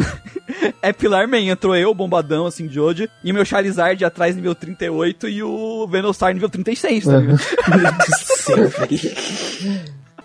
Só, no, só na pancadaria, coitado dos Diglett. Nem saía pra terra, nem saía da terra. Cara, eu extingui os Diglett. Nossa. Não existia mais Diglett. No meu mundo, se, se tivesse consequências pros meus atos, ia estar garoto de 10 anos extinguindo os Diglett do, da- do Ia tá, planeta. tipo, assim. procurado, né? Procurado, É, ia velho. ter procurado, velho. Porque, Cara, você mano, grindou pra cacete, velho. Puta eu grindei muito. É que assim, é, antes de tudo, antes, antes de eu falar um pouquinho da, da minha experiência, quero dizer que o pessoal reclama de Zubat, mas o verdadeiro inferno desse jogo é Ratatá. Ratatá tem até no último mapa, se deixar. Não, Tem, tá, tá nível 50 lá. Pior, pior que, pior que pra, mim, pra, pra mim o inferno é o Geodude, porque ele dá Explosion na Victory Road e tu quer grindar lá Também. e tu te fode, velho. É chato mesmo. É chato também. Mas o Ratatá não cansa. Nunca. Não cansa. A Tata é rei, cara, nesse jogo. Foda. O verdadeiro boss do jogo é o Ratatá, velho. Eu logo no, no começo do jogo, né, quando eu fui jogar, eu fui, fui ver alguns pokémons interessantes pra começar tal, que eu não queria ter problema, né, dificuldade, e não tive nenhuma, né, porque eu logo no começo ali peguei um, um Nidoran macho ali, e eu fui com ele, basicamente como líder do, do grupo até o final do jogo. Ele pode equipar muitas TMs diferentes, de, de- Pode, Nidoking pode. de várias, de vários elementos, né, Fogo, elétrico, gelo, ele prende muita coisa elétrico, É o que a gente chama de Mixed Swapper no competitivo. Entendi. E eu basicamente ia com ele, né? Eu ia com um Pokémon mais fraco na frente, entrava a batalha, trocava e ganhava a batalha com ele. Porque aí o outro também dividia XP com ele. Normalmente de XP. Né? E é assim que eu fui evoluindo os, os outros Pokémon. Eu não fiquei grindando em matinho, em, em caverna. Eu, Ah, eu também não. Que filho da puta. eu basicamente peguei nível em treinadores. Porque também é entrar e dar um tapa na cara eles caem, né? Sim. Não sem dificuldade nenhuma. E as batalhas contra treinador dá o dobro de XP. Dá muita XP. Comparação aos Pokémon Então eu, eu evitava ficar grindando no matinho e ia direto pra ele. Quando chegou lá no, no, na Elite Four, aí eu parei e aí eu fui montar meu time antes de, de enfrentar eles, né? Aí eu realmente Você pensei. pegou algum lendário, Lucas? Zapdos, Moltres, Não, Articuno? passei direto, passei direto. É, eu fui com o Alakazam, o é, o Alakazam, o Gengar, o Machamp, Blastoise, Pidgeotto e o Nidoking, né, pro, pro final. Nossa, estuprou Elite Four. e não teve dificuldade alguma. É, assim, eu fiz mais de uma vez, né? Fui até um ponto, eh, morri e voltava. Por quê? Isso é uma coisa que eh, vocês viram no campeonato, né? Que é uma coisa que eu vou criticar aqui no jogo, porque eu, eu não senti que o jogo foi o suficiente pra me ensinar o que, que eu deveria fazer dentro do jogo. Dentro do competitivo. É, eu concordo. Como eu, eu falei brincando lá na, na- na apresentação, o meu jogo foi basicamente dar um hit em cada Pokémon inimigo. É, Trash, por exemplo. Você, ia, você matava todo mundo. Só com o Nidoking. E aí, quando chegou lá no final, que foi a única ponto, ou a única pequena curva de dificuldade que teve, que eu precisei trocar de Pokémon, eu meio que não sabia qual eu precisava usar. Mesmo com o, aquele NPC na, na frente do ginásio, ele me fala, ah, Pokémon de pedra, ele toma porrada de, de, de lutador. Aí você já tem uma, um pouquinho mais de noção. Mas isso me dificultou lá no, no, no campeonatinho que a gente teve, porque é, chegou, chegou na hora de trocar Eu sofri muito quando tava vendo o vídeo do Lucas, velho. Eu fiquei, Então. não, Lucas, não faz isso! Porque, porque começou o Nidori King contra um Alakazam. Coitado do Ai, Nidori tu King. tá de Nidoking. Aí o Nidoking tomou um Psyche e foi, Morreu. ficou, né... ficou não, não morreu, ele ficou tipo, É, ai, não dá- ai, não dá ai. hit kill, não, Aí beleza, aí o, aí o Lucas foi trocar, né? Eu já vi que o Lucas ia trocar, vai, tem que trocar, né? Ele trocou pro Gengar. Aí jogou o Monkey, e eu não! É, Entendeu? Poison, Poison Aí o toma Monkey dois, quatro, colocou- duas to- vezes. Tomou né? um Psyche, tomou um Psyche e ficou... Assim, aí o Lucas foi trocar de novo, ele jogou o Gengar. Não sabe, o Gengar, ele é, pia, ele, é, ele é pegadinha. Porque no desenho falava que Pokémon Fantasma tinha vantagem contra Pokémon Psíquico. Mas o Sim. Gengar também é parte veneno. E o Gengar não tem golpe stab de tipo fantasma. Tem leak. Tem leak. Mas é uma bosta. Sim.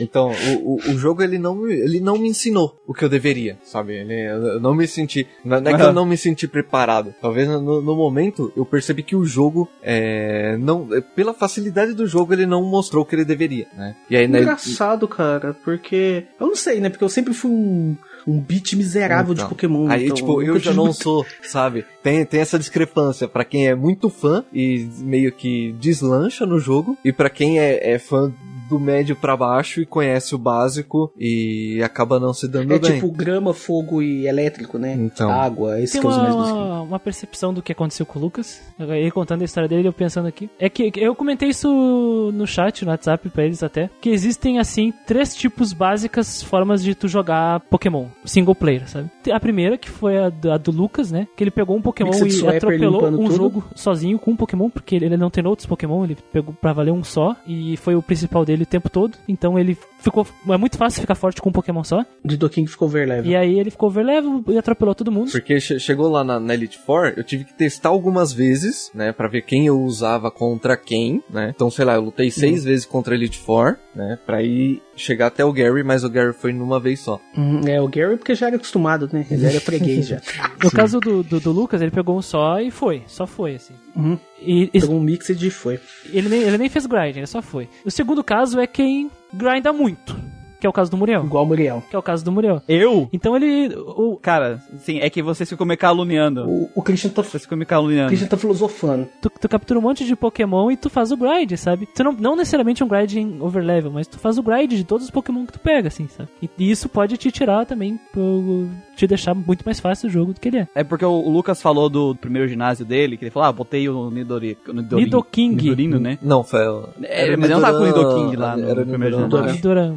Ainda. Duramacho. E, e aí, assim, na minha cabeça, o, o, o, o Onix era level 18. Uhum. Na minha cabeça. E aí, eu, ah, eu acho que eu vou ir com dois lutadores pra garantir, né? Eu peguei o Monkey, o Monkey não, o Monkey e o. e o. Mamaco!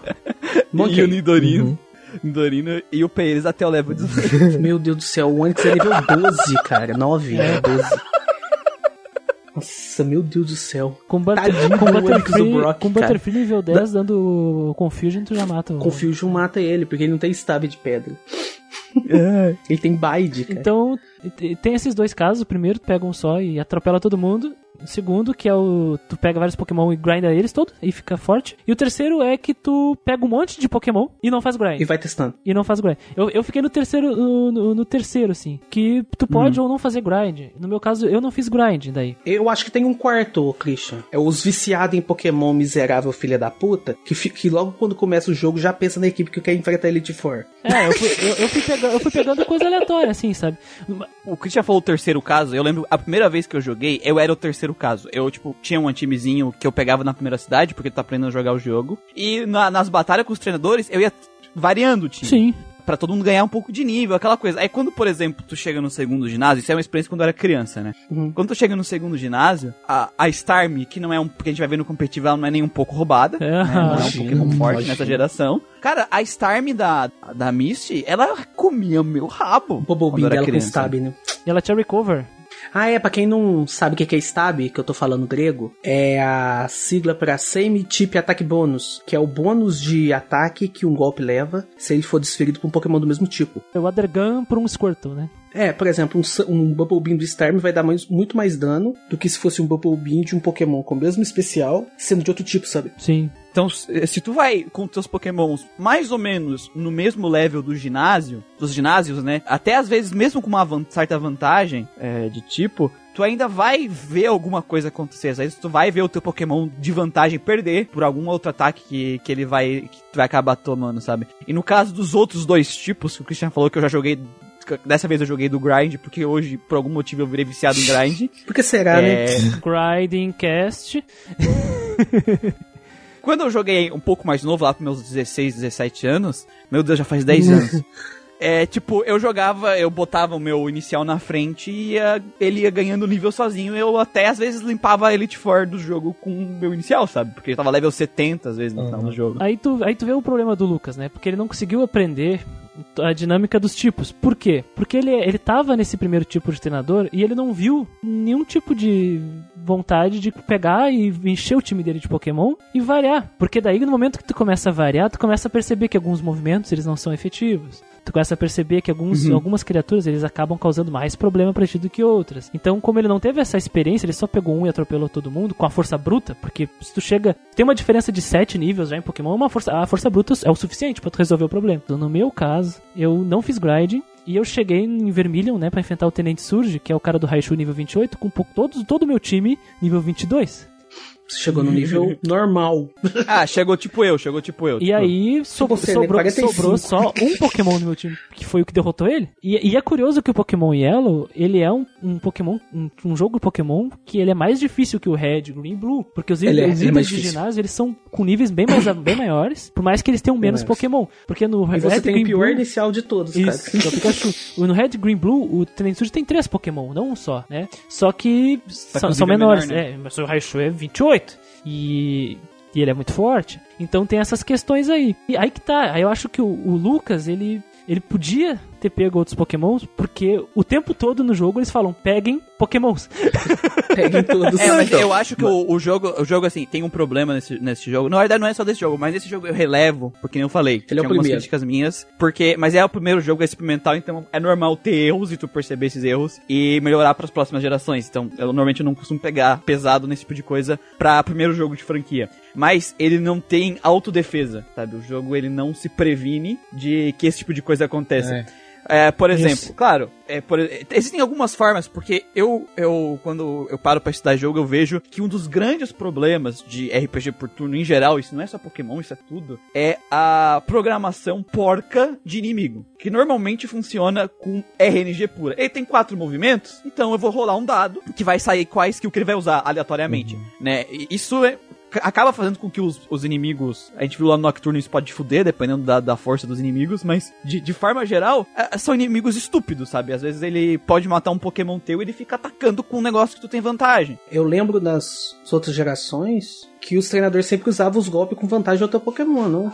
Não, sim, mas é, essa eu não sei. Nessa aqui, no caso, não tem isso, né? Por isso que eu tô, tô falando, eu não sei. Ah, não tem. Eu só consegui vencer o Raichu porque o meu bicho tava com vida baixa e o Raichu começou a usar ataque de status e não deu uma porrada de uma vez, não deu, sei lá, um movimento É. lutador. Então, Ah, então e a do Yellow é idiota. É Porque pior que a do, dos Eu outros. percebi isso é, lutando contra a Agatha da, da Elite Four lá no final, que ela usa o Gengar. E o Gengar usa aquela skill que ele coloca um clone, que ele recebe o dano pelo O Gengar. Substitute. Não, não sei o nome. Substitute.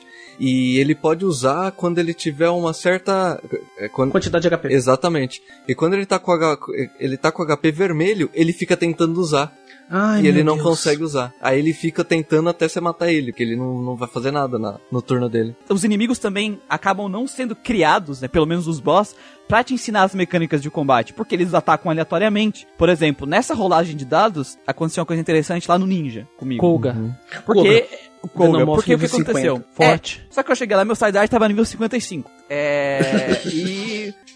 Desgraça do caralho. Teoricamente, ele. Eu tava ganho, né? Só que ele usou é, Double Team duas vezes. Não, tu não pegou, tu não acerta ele daí. Tu não acerta. Cara, o Charizard não tava mais acertando. Ele tava com um fio de vida. Uhum. Tá, ele tava com um fio de vida e eu não tava acertando. Ele matou o Charizard. Saiu ele wave. matou mais dois Pokémons meu, sabe? É, não tem aquele negócio, por exemplo, que a gente falou no Nocturne de eles fazerem os boss pra te ensinar as mecânicas, sabe? É, por causa dessa, tipo, ah, olha como é importante usar esses status. Olha como o- os status de, de level up, como isso pode ser importante no Pokémon. Que nem a gente viu no torneio Amnésia, né, ganha partida. Por exemplo, o, do, o Sword Dance ganha partida. Mas tem uma coisa que esse boss de. Que esse boss de. Que esse boss. Que esse ginásio de Fuchsia te ensina, cara. Te ensina por que, que É. normalmente a Evasive Move é proibido em torneio. É, Também, não, sim, sim. minimize, mas eu digo que, tipo assim, team. É uma das Que é formas que, que, eu, que eu gosto é quando eles pegam os boss, né? Vamos, vamos. Tá, boss, tendo os boss já tá bom. É, e eles criam estratégias pré-programadas pros bosses, sabe? Porque isso te ajuda a ensinar as mecânicas pro jogador de forma não expositiva, sem pular um tutorial na tua tela. E eu acho que falta isso aqui. Falta isso aqui um pouco. Ou alguma mecânica bem parecida com o Lunar, de leve, da levelar os, bo- os boss pelo teu nível. Sim. Sabe? De alguma Seria forma. bom. Também, também seria bom. Coisa que eu pensei, eu sempre pensei em Pokémon. Por que, que as Ah. batalhas contra os, os líderes de ginásio não funcionam igual as batalhas contra treinadores? Você não pode usar item. Você não vê o Pokémon que ele vai trocar. Isso já daria Ah, outro nível, né, pras, pras batalhas de ginásio já. Mas eu não entendo porque eles não fazem isso. Esse problema que eu passei poderia ter sido resolvido de uma forma simples. Se eles tivessem colocado algum lugar de consulta na Pokédex, por exemplo, pode ser até fora da batalha, sabe? Que me, me fala: esse elemento é bom contra esse, esse tipo é bom contra esse. Isso, infelizmente, é só Não. tentativa e erro mesmo. Acho não, que todos isso os jogos tem, de Pokémon é tem, assim. é porque o, o, o, o Lucas estava traumatizado com o Planescape, ele não quis ler o manual de Pokémon. É uma das poucas informações que tem no manual de Pokémon Yellow, que realmente é interessante, sabe? Que te mostra do combate, é a, uma tabela que tem ali. É uma tabela bosta, porque eles usam, em vez de usar as vantagens, tipo, quatro vezes de dano, É. coisa do tipo, eles colocam só bom, ruim ou É, muito sim, ruim. tem. Mas é uma tabelinha Então, que tem ali certinho. Mas nem por, por- pelo, pelo manual. Aí Eu, eu tava salvo aqui a lista de elementos. Só que na hora da batalha, sabe? Ah, não, não, dá- não dá pra aprender. Não é assim, sabe? Tipo, vou ficar consultando aqui. Se entrar no campeonato, eu vou ficar consultando quem é o Pokémon. É, não, sabe? sim. Tipo, eu não aprendi pelo jogo, sabe? Eu não sou tão viciado que nem Pokémon que nem o, o Christian e o, o Manuel, mas eu joguei muito Pokémon, então isso já tava decorado na minha cabeça. Eu joguei muito TCG Aham. de Ah, Pokémon mesmas- e lá mesmas também as. Inclusive eu joguei mais TCG do que a, os games, mas as vantagens e as desvantagens são as mesmas, sabe? São as mesmas. Então isso já, então isso já tava dentro de mim.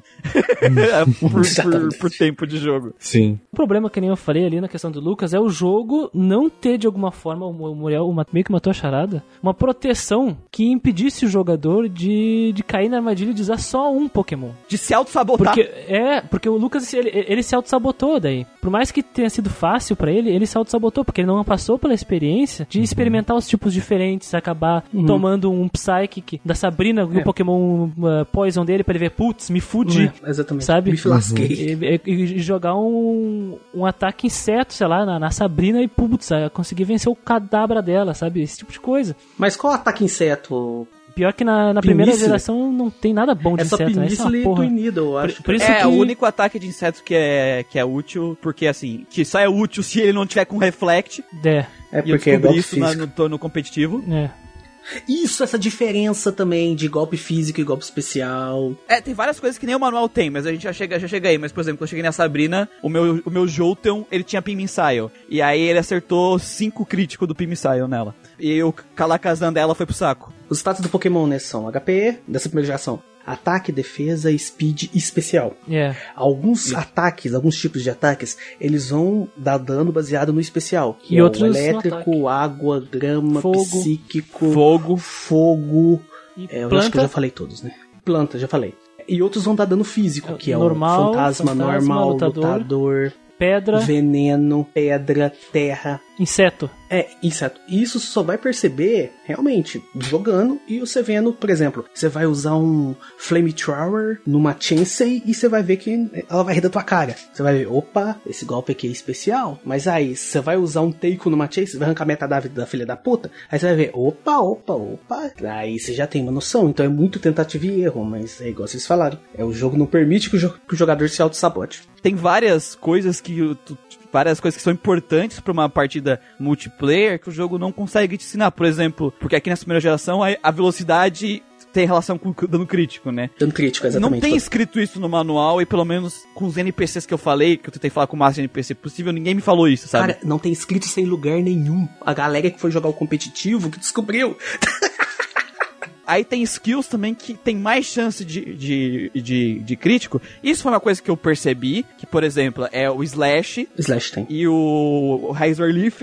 Ah, é, alta chance- tem, alta chance tem a- a- alta isso, chance de crítico. Isso, essa descrição dos golpes, é, só pu- é, ela, eles adicionaram ela na segunda geração.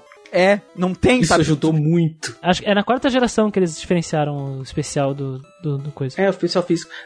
O, o, eu que usei vários pokémons alto level, né? Eu podia usar qualquer um no ginásio, então fui treinando. que eu, por eu treinar vários, eu acabei aprendendo um pouco sobre isso, né? E eu também percebi que, por exemplo, crítico ignorava é, os buffs e os debuff. Uhum. O crítico ignora o reflect, por exemplo. do- Crítico ignora do reflect, Alakazam. exatamente. Então, um Pokémon rápido. Por isso que o meu Charizard quase comeu o, o, o Alakazam do Christian, por exemplo, lá no, no competitivo. Isso. Então, se não for uma coisa que tu.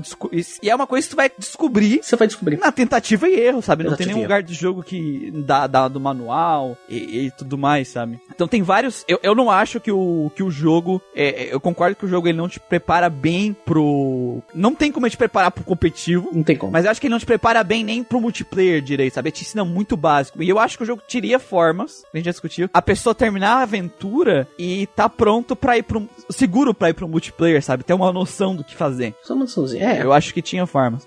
Porque o multiplayer é a coisa mais legal do jogo. Foda. É, é, Cara, seria maravilhoso se tivesse tudo escrito, né, cara? Ah, ah, só que daí eu acho que é o problema é a limitação da plataforma e Também. do cartucho também. Porque o cartucho tinha o quê? 500 KB, velho, de informação. Sim, sim, sim. É igual eu falei, na segunda geração eles, eles melhoraram muita coisa, por exemplo, tem descrição dos golpes, Sim. quanto de ACC que o golpe tem, por exemplo. Por que, que o Thunder falha muito? Porque a ACC do Thunder é 70. É a accuracy, Por né? que, que o Thunderbolt não falha? Possibilidade de É, acerto. A ACC dele é 100. Então, por quanto de dano que os golpes dão, por exemplo, Thunder tem 110 de dano, Thunderbolt tem 95. Por que, que o Explosion dá muito dano? É base 250 de dano. E tem outra pegadinha do Explosion que nenhum lugar explica. Que ele diminui a defesa do Pokémon, que você acerta ele. tem essa pegadinha também. Então tem muito detalhezinho, né? Que eles não podiam adicionar na plataforma, eles adicionaram na segunda geração. Eu ainda dou uma colher de chá, porque é igual o Muriel falou no começo, é a primeira geração. Nada desse tipo tinha sido feito antes, sabe? Nesse sentido, 151 Pokémon. É, é o primeiro experimento de, é, de jogo de, de captura de monstros, de colecionar criaturinhas, de troca de. Primeira vez que foi estabelecido. Eles jamais pensaram em competitivo de uma forma como a gente vê hoje, sabe? E é 151, né, cara, Pokémons. Olha só pra você ver, é um negócio Nós muito estamos doido. analisando em retrospecto o competitivo do jogo. Mas na época, velho, não existia nada assim. Então não tinha como eles ver, perceber. Isso pode ser um problema, mas é, é uma coisa nova, né? E coisas novas têm esse problema. A gente viu bastante isso aqui nos podcasts, né? Quando os caras experimentam demais. Esse competitivo que a gente tem hoje em dia é um competitivo moderno, por exemplo. Há um tempo atrás que eles descobriram que Body Slam em Pokémon normal não dá pra eles É, não dá paralisia. sim. É que é speed, quanto mais speed, mais crítico. Eles foram descobridos com o tempo, que, por exemplo, por que, que o Taurus estava dando tanto crítico, sabe? Aí eles foram perceber isso. Porque o Taurus é um boi roubado. é. Não é Taurus, não é Taurus, é eleitor. é, o meu Taurus eu chamei de eleitor. Eleitor, é. Faz sentido. Eu não consigo definir de outra forma que além de esforço, sabe? Que eles fizeram com os monstros nesse jogo, assim. São 500 KB, 512 KB dentro de uma fita de Game, Game Boy. E, cara, um console que não tinha nem luz na tela, sabe? Eles conseguiram, eles conseguiram colocar 151, 150 e posteriormente mais um criaturinha dentro do jogo, todos eles com movesets, né, possibilidade de movimentos intercaláveis que tu pode trocar, que tu pode adicionar, que tu pode fazer combinações diversas. Cada uma dessas 150 criaturinhas com uma ficha única e própria, sabe? Sim, que tem sim. vários atributos Não tem nenhum diferentes. Pokémon igual ao outro. Não tem nenhum Pokémon igual ao outro. Isso, isso é um negócio, sabe? Eu, eu vejo como um esforço hercúleo que eles fizeram dentro de um cartucho de 500 KB. E, É absurdo, E um cara. Game Boy em 1996, sabe? A minha crítica mesmo não é por isso não estar dentro do jogo, é por isso não estar de alguma forma no manual, sabe por quê? Porque o manual do Pokémon é foda. Tipo assim, tem uma parte. Status do Pokémon, eu vou ler pra vocês aqui, ó. Ataque. Pokémons, ataque power. Essa é a Beleza. descrição. Ah, Defense, defense, ó. Pokémons, defense power. Meu Deus, perfeito. Speed, Pokémons, speed. Meu Deus do céu. Special, Pokémon Special. É, poderia ter, tipo, simples assim no manual. Ataque, dano causado por ataques físicos. Defesa, defesa contra ataques físicos. Speed, chance de atacar primeiro, sabe? Só um textinho assim, uma frase. Pois é uma é. frase, é o suficiente. E, e, e embaixo, já, já daria pra entender. E embaixo, sim, ataques físicos, os elementos, porque é basicamente pelo elemento, né? É pelo elemento, se é sim. físico ou... E É especiais, elemento. Já resolveria isso, sabe? A pessoa olhava o manual, ah, já tem, sabe? É, tem essas pequenas coisas que eu, quando eu dei uma olhada no manual, que eu senti que podia estar aqui, sabe? Só se eles não se ligaram que isso existia. Na hora que eles estavam fazendo, ou eles pensaram que isso não seria tanto importante, porque que nem eu, eu concordo com o que o Christian falou, quando eles fizeram o jogo, eles não imaginavam que isso ia virar o que virou, com certeza, sabe? Por isso que eu não pego tão pesado aqui. E, e tem, e tem uma outra coisa também que envolve isso aí. Que a, a, a maldita equipe que faz o manual, ela só coloca o básico do básico. Tem uma lista de itens, sabe? Coisas assim. E, e também tem o maldito capitalismo. Porque o que logo depois que o jogo saiu, foi lançado um monte de guias de estratégia. Então já tava tudo nos guias de estratégia, entendeu? Oficiais. Sim. Então tem isso. Guias de estratégia do Pokémon Red, Green, sabe? Tu acha em japonês os guias. Tem as estratégias, como tu monta. Capaz que deve ter até o negócio de Boris Lane lá É, e nós não sabíamos. Entendeu? De estratégia. Então, É, é, é a é como, como, como a gente comentou antes, assim, a forma que eles exploraram o negócio foi assim, né? Então, se tu quer um competitivo, aí o cara vai atrás da porra do guia oficial de estratégia do Pokémon Red Green, sabe? Então, tinha, tinha essas pegadinhas. Mas eu acho que é uma, uma pequena anotação que nem eu falei era o suficiente, sabe? Não precisava entregar o ouro da estratégia, sabe? Mas só, só pode saber que existe, sabe? Enquanto tu estiver jogando, só pode saber que aquilo real, o que, que aquilo realmente faz. Porque eu acho foda tá escrito Special. Pokémons Special Power não significa bosta nenhuma, Nossa, sabe? nenhuma, cara. Numa- é, é um texto do manual que não serve pra nada. Cara, eu quero fa- eu falar pra vocês que eu joguei muito Pokémon na minha vida, muitos Pokémon TCG também, o card game. Mas essa foi a primeira vez que eu joguei multiplayer. Competitivo. de verdade. Não, multiplayer de verdade, sabe? Porque foi a equipe que eu usei no jogo mesmo, sabe? Eu entendo por que, que as pessoas gostam de Pokémon, sabe? Mesmo ele estando cursado, que nem tá agora. Porque é muito divertido jogar multiplayer. O com, ju- com os multiplayer é colegas, ótimo, sabe? É, é uma tensão, porque. Pode acontecer qualquer coisa, Nessa primeira geração, pelo que eu percebi. Nessa, nessa de primeira geração, onde quase tudo funciona, sabe? Onde tu, tu, se tu for lá no Smogo e ler o Blastoise, Blastoise é um cocô, tá escrito assim. Aí tava lá o Christian por causa do Mimic do inferno lá Perdi. que comprou o, o Boy, o Boy. Soft Boy. Ele não conseguia. Soft Boy não conseguia bater mais do Blastoise, cara. Não conseguia bater o Blastoise. Cara, o, o competitivo, assim, na, na minha visão, a primeira geração é o competitivo mais democrático de todas, assim, porque não existiam algumas características de, de status, como aquele IV e tudo mais, né? Que a gente começa a aprender, vai aprender sobre eles quando jogar as próximas gerações. Terceira geração. E, e não tem também a, a questão de qual, qual vai ser o movimento mais útil. Não, tu percebe algumas coisas na primeira geração que funcionam melhor que outras. Então, Sim. Thunder Wave é um bom movimento, porque paralisia sempre é bom. Mas não é só Thunder Wave que roda. Paralisia sempre é Todos os movimentos de paralisia, de alguma forma, eles podem funcionar porque eles estão distribuídos em tipos diferentes. E aí, Lane, esses, Thunder. esses tipos diferentes, eles podem ter combinações diferentes. Então, por exemplo, o, execu- o executor, ele tinha um Stun Spore, que era um movimento de paralisia, mas tinha Explosion. Então, tu podia fazer combinações diferentes com as dinâmicas que acabam funcionando. E isso é muito enriquecedor. Psychic Explosion, né? Porque a paralisia também, né? Paralisia ela diminui a, A velocidade, speed, né, velocidade. Do, do Pokémon. Para- Então, e Speed, Speed era um dos status mais importantes na primeira geração, que E o pra ver. Pokémon tem, eu não sei quanto por cento de chance de falhar o golpe. Acho que é 30%. 25. E por isso que a Ice Beam aparece mais que Blizzard. Porque a Beam tem a chance de congelar, e congelar também é muito bom. Sleep- Não, Blizzard aparece mais na primeira geração.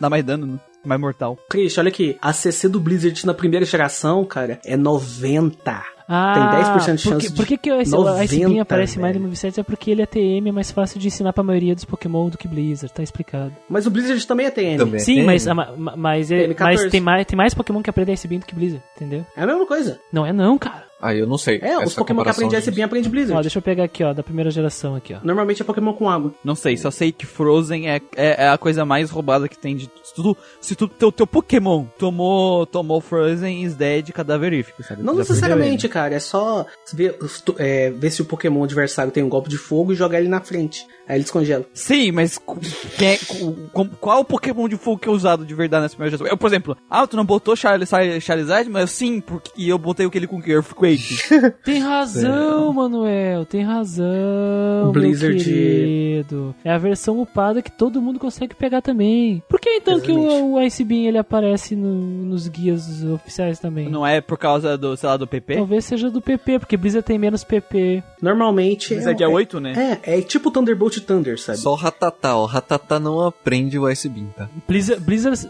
Bli- Blizzard são 5 PP só, Muriel. É, Então, tem É, a vantagem do pouco. PP e tem a vantagem de, de ACC do, do ICB ser 100%. Sim. Mas essa primeira geração, o Blizzard ele era mais recompensador, por causa que ele causava muito dano, ele é 120 de dano, sabe? Sim, sim. É, ele tinha mais ACC que o Thunder e o Fire Blast, por exemplo. Thunder erra demais, velho. E ele era forte contra vários pokémons que eram usados no meta direto. Então Tanto que eles funcionava bastante. nerfaram o Blizzard na segunda geração. A CC do Blizzard na segunda geração tá 75, 70. E todo mundo tá usando a ICB. Porque não vale mais a pena usar o Blizzard, sabe? Uma outra coisa que eu preciso falar, né? Que é aquela questão aqui da nossa pauta. Quanto o competitivo é acessível? Cara, eu tava jogando Pokémon Showdown com o pessoal do Discord, Kaline, com o Taislan. Ta o Taislan, no caso, ele fez um time e colocou um monte de inseto, assim, uns bichos assim que ele gosta. Mano, chip. E, cara, um deles era o Parasect. E o Parasect, ele não é lá uma das coisas mais utilizáveis no competitivo. Mas o Parasect dele tinha Swords Dance. E ele arregaçou o meu time inteiro. Então, Ele- a, aí você tacou um Pokémon, te tacou Spore e começou a suepar com Swords Dance. É, Cara, exatamente. Ele paralisou ou dormiu um Pokémon ali importante e aí ele conseguiu a brecha de um, de um turno, fi- ficou forte com o Sword Dance e acabou com o meu time. Te meteu Double Edge. Cara, cara, qualquer um consegue fazer um time competitivo minimamente acessível, sabe? É um jogo para a criançada mesmo, assim, essa primeira geração. O que eu acho engraçado porque quando tu vai pesquisar nos vídeos de competitivo e tal, tu vai ver assim, é, esses são os sete pokémons mais tops do, do competitivo. Aí beleza, esses são os mais top. Ok. Aí tu vai lá e vê, por exemplo, a Slowbro não tá entre os sete mais fortes do time. Só que aí tu entra na, no Smoogle e vai dizer que esses são os, os overuse, né? Os mais É, usados. usa Overuse. Aí tem 15 e o Slowbro tá lá. Aí tu vai ali embaixo e tem outros pokémons com estratégias. E aí, tipo, tem mais uns 30 Pokémon nessa outras com estratégias. E aí depois tu vai no YouTube vê e procura estratégia, por exemplo, com Kingler. E tu vê que Kingler late game, às vezes ele dá 3, três hit KO nos últimos Pokémon do inimigo depois que sai. Depois que saiu, faz uma estratégia. Que depois que tu se livra do Thunderbolt do inimigo, tu taca ele com um, um Sword Dance porque ele já tem um ataque lá em cima, a única coisa é o, é status dele forte. E tu ra- enraba o cara, Sim, sabe? Com você tem, um tem que dar o suporte Kimber. pra ele. E aí a Quick Isso. Explosion é útil, né? Então, qual é, qual é- pelo que eu percebi olhando essa- esses vídeos e tal, o que acontece? Esses 7 e 15 Pokémon, eles são mais intuitivos, eles são mais naturalmente fortes, eles não Versáteis, precisam de né? tanto setup. É, eles não precisam de tanto setup pra eles funcionar, que nem os de baixo. Mas se tu quiser se esforçar e criar um setup pra esses de baixo, criar o teu time focado numa estratégia, Pode. tu consegue o vencer. que eles chamam em Pokémon, né? Que é combinação de movimentos. Isso. É, por exemplo, se você quiser fazer uma equipe focada num Parasect. Você consegue. É, aí, é, você, o que- aí você tem que se é- focar mais ou menos nisso. É, o, qual é o tipo do Parasect? É inseto grama. Ok. Aí o que, que eu vou comer o cu do meu Parasect? Golpe voador. Aí no caso, por exemplo, Zapdos é muito conhecido. Se o adversário tiver um Zapdos, você já sabe. Opa, eu tenho que me livrar desses Zapdos, porque senão o Parasect não vai conseguir fazer nada. Então aí você já bola uma estratégia já pra você conseguir fazer, montar o seu time competitivo. Claro, o cara que vai pra um torneio oficial e quer ganhar grana, ele vai pegar os negócios mais fortes, com as melhores estratégias, com as estratégias mais consistentes. Mais confiáveis, né? Mais confiáveis. É, é, é consistente, sabe? Que tem mais chance de dar certo. Só que assim, o que eu gosto de jogos competitivos é quando tem, claro, a, a competitiva, a pessoa que realmente vai na competição, e aí ela precisa ganhar 10 partidas seguidas, e ela precisa de algo realmente que tenha uma consistência forte e que tenha mais chance de sucesso. Só que no, no caseiro, na brincadeira ali com os amigos, se tiver esse equilíbrio, sabe? As estratégias mais fraquinhas comparado com esses competitivos, for a chance de vitória ali é, 3 para 7, 4 para 6, tu tem um, um- um multiplayer saudável. E o Muriel ganha a muleta de ouro daí, né? é que não se resume a, a tu ter que jogar um jogo onde tá todo mundo com os mesmos Pokémon sempre. Tu fazer várias partidas mirror, mirror match, que a gente chama, né? Isso. Que era uma coisa que era muito cursed no Yu-Gi-Oh! quando eu tinha a loja, quando Isso é eu muito jogava, velho. Assim, era. Eu vi uns campeonatos de Pokémon e não é tanto assim, mas acontece às vezes de mirror match de três Pokémon igual, seis Pokémon igual. Mas, cara, no Yu-Gi-Oh! tem torneio que era assim, top 16 o mesmo deck. Mesmo deck. É, é um inferno assistir as partidas, assim, é, um ch- é chato pra caralho, não tem graça nenhuma. E jogando aqui o multiplayer da- dessa primeira geração, eu vejo que é um negócio mais saudável, é um negócio mais equilibrado, é muito legal de jogar, sabe? É bem. Claro, vão ter alguns pokémons que vão ter uma certa repetição, né? Que é meio difícil de você não ver no, em alguma equipe. no- Alakazam, né? na primeira geração. Alakazam, por quê? Porque psíquico é overpower nessa primeira geração. Não tem desvantagem, né? é, Só inseto exatamente. O Taurus, que a gente já falou que é o rei dessa geração, ele só perde pro Mewtwo e pro Mew, porque o Mew e o Mewtwo, eles são Ubers, eles são banidos de, de campeonatos normais. É Zapdos, Chansey. Mas você também vai poder ver um Hipno, por exemplo. O cara não quer usar o Alakazam porque o Alakazam tem a defesa muito baixa. Ele pega o Hipno. Eu ia citar ele isso, cara. Eu tava. Eu, fui- eu criei um time Exatamente. do nada, assim, da cabeça. Tava pra jogar com a Kaline do, do, do grupo do Discord dos RPGs do Guardiancast. Uhum. E eu falei assim: eu vou criar aqui. Aí eu, eu coloquei ali uns Zapdos, coloquei um Lapras, uns bichos que não tem no meu time. E aí eu peguei um Hipno. Pegar esse psico aqui, O Hipno bom. E aí eu coloquei, ah, vou colocar esses movimentos. Eu nem, olhei, eu nem olhei o guia nem nada. Eu peguei, vou colocar esses movimentos. Fui lá no guia, sabe? Três movimentos era muito parecido com o guia. Eu pensei, porque era lógica, era intuitivo, que nem o Muriel falou. É lógica. É o que? Psychic Thunder Wave, Isso, hipnosis. Rest. Hipnosis também entra, porque o, hip, Rest, o hipno coloca pra também dormir. muito bom. Coloca o reflect no hipno. Então, cara, isso funciona bem. E o hipno ele fez um bom papel de Alakazam. E ele, ele é até um pouco versátil desse lado aí, que ele coloca pra dormir, coisa que o Alakazam não. não é, ele, Ele é defensivo. O Alakazam, ele aguenta um peido embaixo das cobertas. Já o Hipno, ele aguenta... É que o Alakazam tem, tipo, a base de defesa dele é tipo uns 40, 45, 40, e 45. o Hipno era... se- Eu não sei se era 70 ou 80, mas é por aí, né? E a, a, mas o Hipno é bem mais lento, né? Que o Alakazam, eu acho Sim. que é por isso também. É, exatamente. Mas é aquilo, funciona. Serve, sabe? Funciona. É, a, gente, a gente só tem 150 pokémons. Pokémon que evolui, a gente só conta a última evolução, né? Pra, pra Vocês botar no jogaram time com as mesmo, né? limitações do, do, do jogo, no caso, né? a, a gente, a gente colocou as regras da, da, da Smogon, assim. Tipo, não pode ter um Minimize, da Butinha, essas coisas assim. Sim, mas o que eu, eu acho que o Magal tá perguntando é do fato que, tipo, a gente jogou o jogo Isso. e a gente foi com, com a experiência, tipo, cheguei o jogo, terminei, esse é meu time, vamos ver o que, Ah, que dá, sim. É, por exemplo, o que o Muriel É. falou, é, por exemplo, é, ele, gasta, ele tinha Earthquake num, num Pokémon. Por exemplo, quando ele tá falando da tua Chansey, que ela teve trabalho com Blastoise. Aí eu perguntei pra ele, "Ó, mas a Chansey do Christian não tinha Thunder ou Thunderbolt? Aí ele falou que você tinha usado no outro Pokémon. Essa limitação de TM, no caso, né, que vocês usou. Ah, eu, vocês eu, eu troquei um monte pra poder pegar um- uns TM a mais. Eu acho que eu peguei dois. Eu peguei o, duas, dois Thunder Wave, porque eu fiz as trocas também, né? Eu quis troquei meu, troquei meu cada, exatamente. ta- Kadabra com a Alakazam e já passei poké, o outro Pokémon com o TM lá e já usei ele já, entendeu? Com o TM. Como era na época, sabe? Ah, eu quero aquela chance com Thunder Wave. No caso, como eu joguei no 3DS não tinha essa, essa como fazer as trocas, eu montei todo o meu time com sem troca. Então, por exemplo, eu ganhei ali a competição, é, claro, teve a cagada ali do Blastoise, mas só que, por exemplo, eu não tinha Alakazam, eu não tinha Golem, podia botar Golem e Alakazam, sabe? Eu, eu- claro, podia botar um Taurus, mas eu não, não quis, no final. Eu, eu, eu fiz um time que não tinha esses powerhouse do da Ah, Alakazam. você, quis não, você não de- quis usar os Powerhouse, né?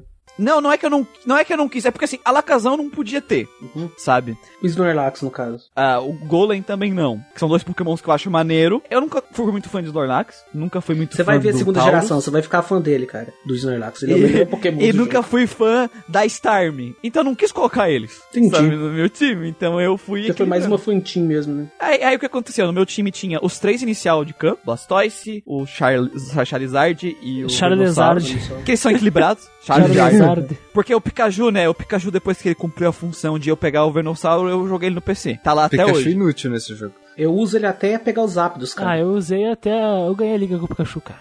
Ninguém pegou, lembrado? Ah, sai daí. Zapdos, Moltres, Cara, Articuno. Eu joguei com o Pikachu até pegar o Nidoran, depois já era. no primeiro mato.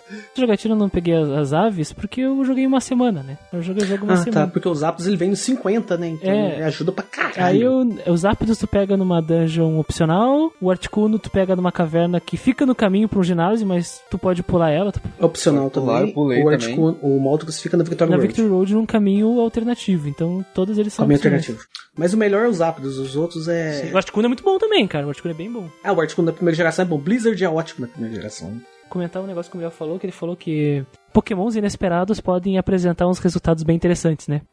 Blastoise. Na primeira geração é bem, é bem claro que isso acontece porque são só, só, né? 150. Eu lembro de um caso maravilhoso que aconteceu em 2014 no Campeonato Mundial de Pokémon, que era a geração XY, a geração 6. Então nós tínhamos ali 718 Pokémons até agora, que essa geração foi de 721, né? Com, terminou com o Volcanion.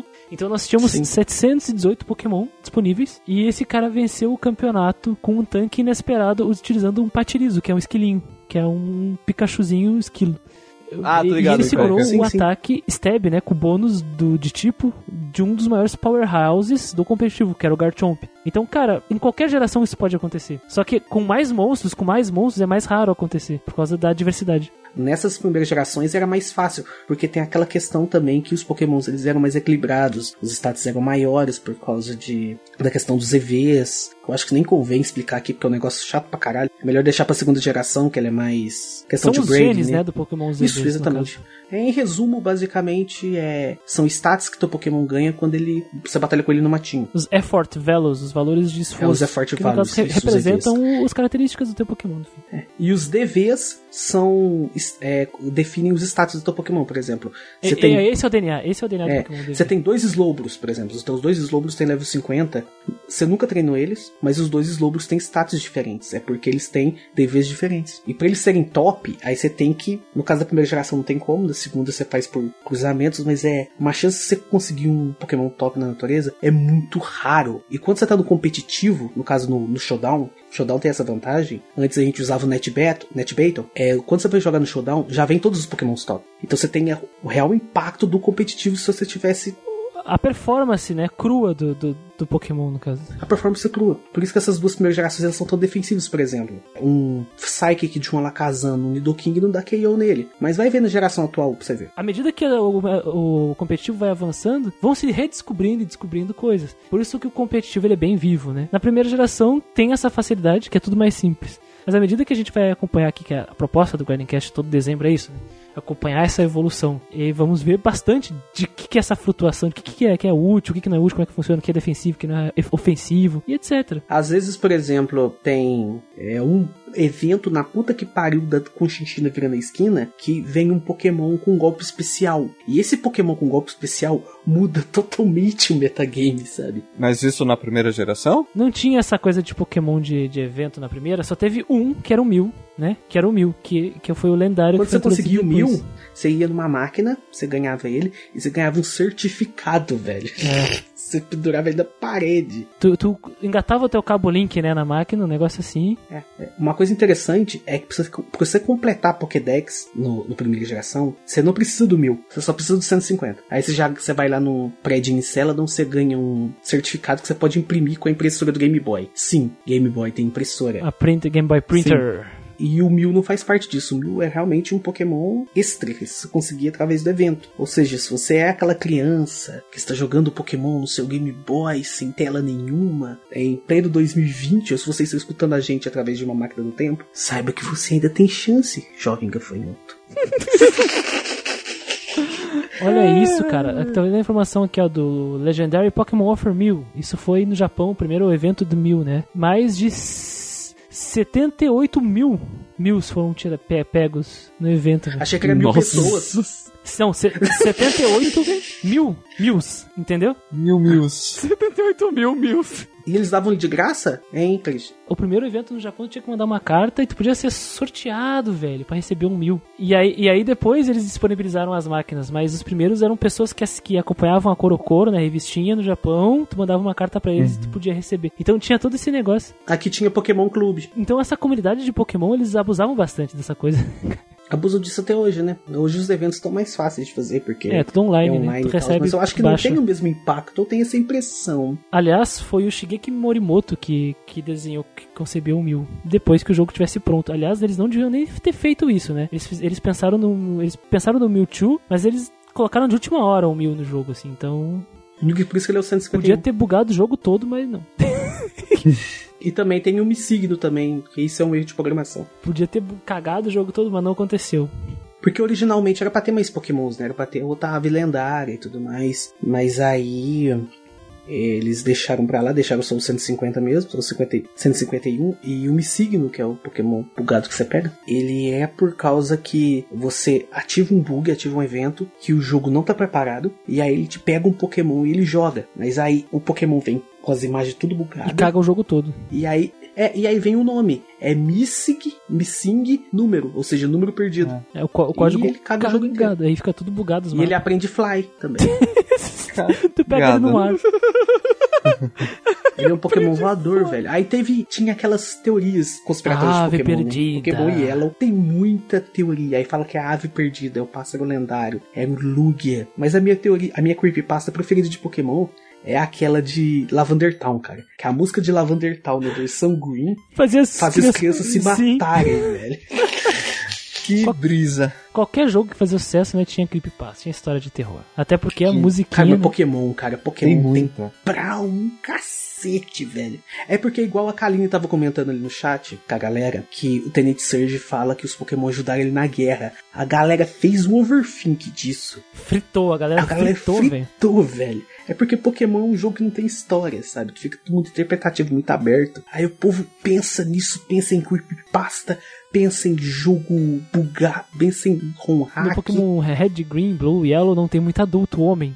Só tem Sim, idosos, crianças e mulheres, são as maioria que tu encontra. Então, pessoal, ah, beleza, aconteceu um Musiquinha do, Ark... Musiquinha do Lavender Tal no fundo, Isso, depois isso. edição. Aconteceu. então, o que aconteceu? Uma guerra mundial onde todo mundo morreu, acabou. E aí o Surge foi um dos soldados sobreviventes aí. Porque assim, a música de Lavender Tal, ela é creepy. Ela, Ela é é creepy, ela é creepy, cara. Eu adoro aquela música, cara. Se você acordar de noite, 3 horas da manhã, e começar a escutar essa Ah, música, eu, você vai, cara. Fudeu, Ah, velho. nas eu vou ter que lavar aqui no, meu lençol aqui, cara. Já é. Nossa, velho. Quando eu, eu, eu tava jogando no 3DS, tava com o fone, né? E eu tava jogando com a- o jogo e chegou na cidade. Ah, tá, lá vem a musiquinha, né? Aí deu, sei lá, dois minutos que tava com a musiquinha e meus pelos estavam tudo arrepiado, super saiyajin já. Eu falei, deixa eu desligar essa merda que daqui a pouco eu vou ter pesadelo com essa E o desgraça, tema da torre é, uma, é, uma, é o tema da cidade, só que remixado. Remixada, sim. Isso, tá. E fica meio cara, zoado. Eu acho da torre mais tranquilo. Eu também cara. acho mais da torre tranquilo. Toda a cidade pega, mano. Tem que jogar com a luz Cara, é- acesa. tem Pega, que jogar com a velho. luz acesa. Pega mesmo. Porque os outros temas é tudo alegre, né? Eu gosto do tema do centro Pokémon também, Isso. tema das batalhas. A gente falou das músicas de Pokémon aqui. É que a gente vai entrar. eu- Já tá entrando já, né? Aí já, já entrou, já entrou porque Já não tem mais o que falar mesmo. Não Vamos tem lá. música pra falar. É que é, é um tema mórbido, né, Lavander? Querendo ou não. Não, É um cemitério. cemitério. É, o- É uma cidade roxa, né? Ela é mais escura. é- é interessante isso que o Lucas falou, é que as cores, isso é uma coisa interessante da questão gráfica, né? Uhum. As cores elas só, só aparecem se tu colocar a fita do Yellow num Game Boy Color. Se tu usa no Game Boy normal é tudo cinza. E, e é a primeira vez que nós temos sobre morte. E, e tem aquela questão forte do shintoísmo também nessa torre aí, do, das pessoas possuídas. E eles se vestem como, como pessoas que lidam com espíritos, né? do- da cultura shintoísta. Então, Sim. cara, é uma coisa meio mórbida já, assim. E É um estranha. contraste muito grande com o resto do jogo, É. velho. E aí tu fala com as pessoas e ela. Blood. Tipo no, no- na torre, sabe? Ah, Tipo, é que as, blood. Tu derro- aí- mico lá, né? Com essas sertantias. É, aí tu derrota ela. Ah, eu estava Possuída, possuída por um espírito espírito maligno. Caralho, velho, o que tá acontecendo aqui? Aí é o único lugar do jogo que eu sei encontra o Pokémon Fantasma, né? É. E no começo eles aparecem como os espíritos, os Pokémon não atacam porque eles tá com medo, cara. É muito legal aquela parte. E, e bem essa parte aí do, do, do fantasma, é que ele não deixa você subir para um andar, né? Você Sim. ou você Isso. derrota ele mesmo, ou você, Você dá pode um boneco pra ele, né? Você dá um boneco de Pokémon pra ele. E aí ele deixa É o. Acho que ele entra numa batalha e vai embora, alguma coisa assim. Eu simplesmente bati nele e fui embora. É a Pokédoll, no caso. Cara, eu fiz, é, eu fiz ela descansar em paz na Eu porrada. fiz isso também. A mamãe do, Como do to- todo bom protagonista de shonen. E é bizarro que esses conceitos mórbidos, eles vão s- ao longo da franquia em gerações futuras, mesmo em descrições da Pokédex. Isso é bizarro. Ah, é, já- falando em Cubone, em Mãe do Cubone, vocês já ouviram uma teoria de que, musiquinha de Lavender Town de novo, é que a, que na verdade, a mãe do Cubone, a mãe, o Cubone é, ah, é o filhote do Kangaskhan. Filhote do Kangaskhan, que ele usa o crânio quando a Kangaskhan morre. Ah, sim. Nossa, velho. porque Essa teoria é grande. Porque ele fala que ele usa o crânio da. É, tá escrito isso no nome da Pokédex, não é? Sim. Que ele usa o crânio Cara, da. a descrição da, Sim, Pokédex, sim. cara, é umas coisas bizarras. Tipo, fala que o, Sim. o cérebro do Alcazan vai aumentando até o tempo que explode. So- sobre as músicas, voltando um Pokémon Red, e Green, Blue, Yellow, assim, sobre as músicas, cara, eu gosto muito da energia que essas músicas passam. Eu, eu não consigo entender como, como esses caras conseguiram colocar a, a complexidade dessas musiquinhas num cartucho de 500 caber em um Game Boy. Aquela música do rival, sem É da, da Batalha da Elite Four. Nossa, é muito foda aquela música. Ju- Junichi Masuda, sabe? Tirei meu chapéu, assim, como é que o cara conseguiu? O tema de batalha, cara. Que esse, esse tema de batalha que surpassa todas as gerações de Pokémon. E de- desde o Game Boy, ele. Tu, tu consegue sentir que como se fosse uma guitarra te fez tocando, cara, no Game Boy, sabe? Tarará, Sim, Sabe, e, e- e eu gosto muito da forma que eles usam as músicas, sabe? Porque quando começa uma cutscene, troca a música, então tu sabe que vai acontecer alguma coisa, sabe? Pô, E é, é- é tipo assim, é legal que tá, a- tu tá andando, tá com a musiquinha da cidade, aí tu vai pro matinho, no jogo, aí aparece, outro- aí começa a tocar a música do, do, do Oak, aí ele tanana, chega, ele É. vai te levando pro laboratório e tal, aí do nada tu tá conversando com ele, começa a tocar outra música, aí entra o rival, sabe? A música, é a da, música do rival. A música da bicicleta É. também é diferente quando você monta a É. Cada um tem, tem, tem um tema.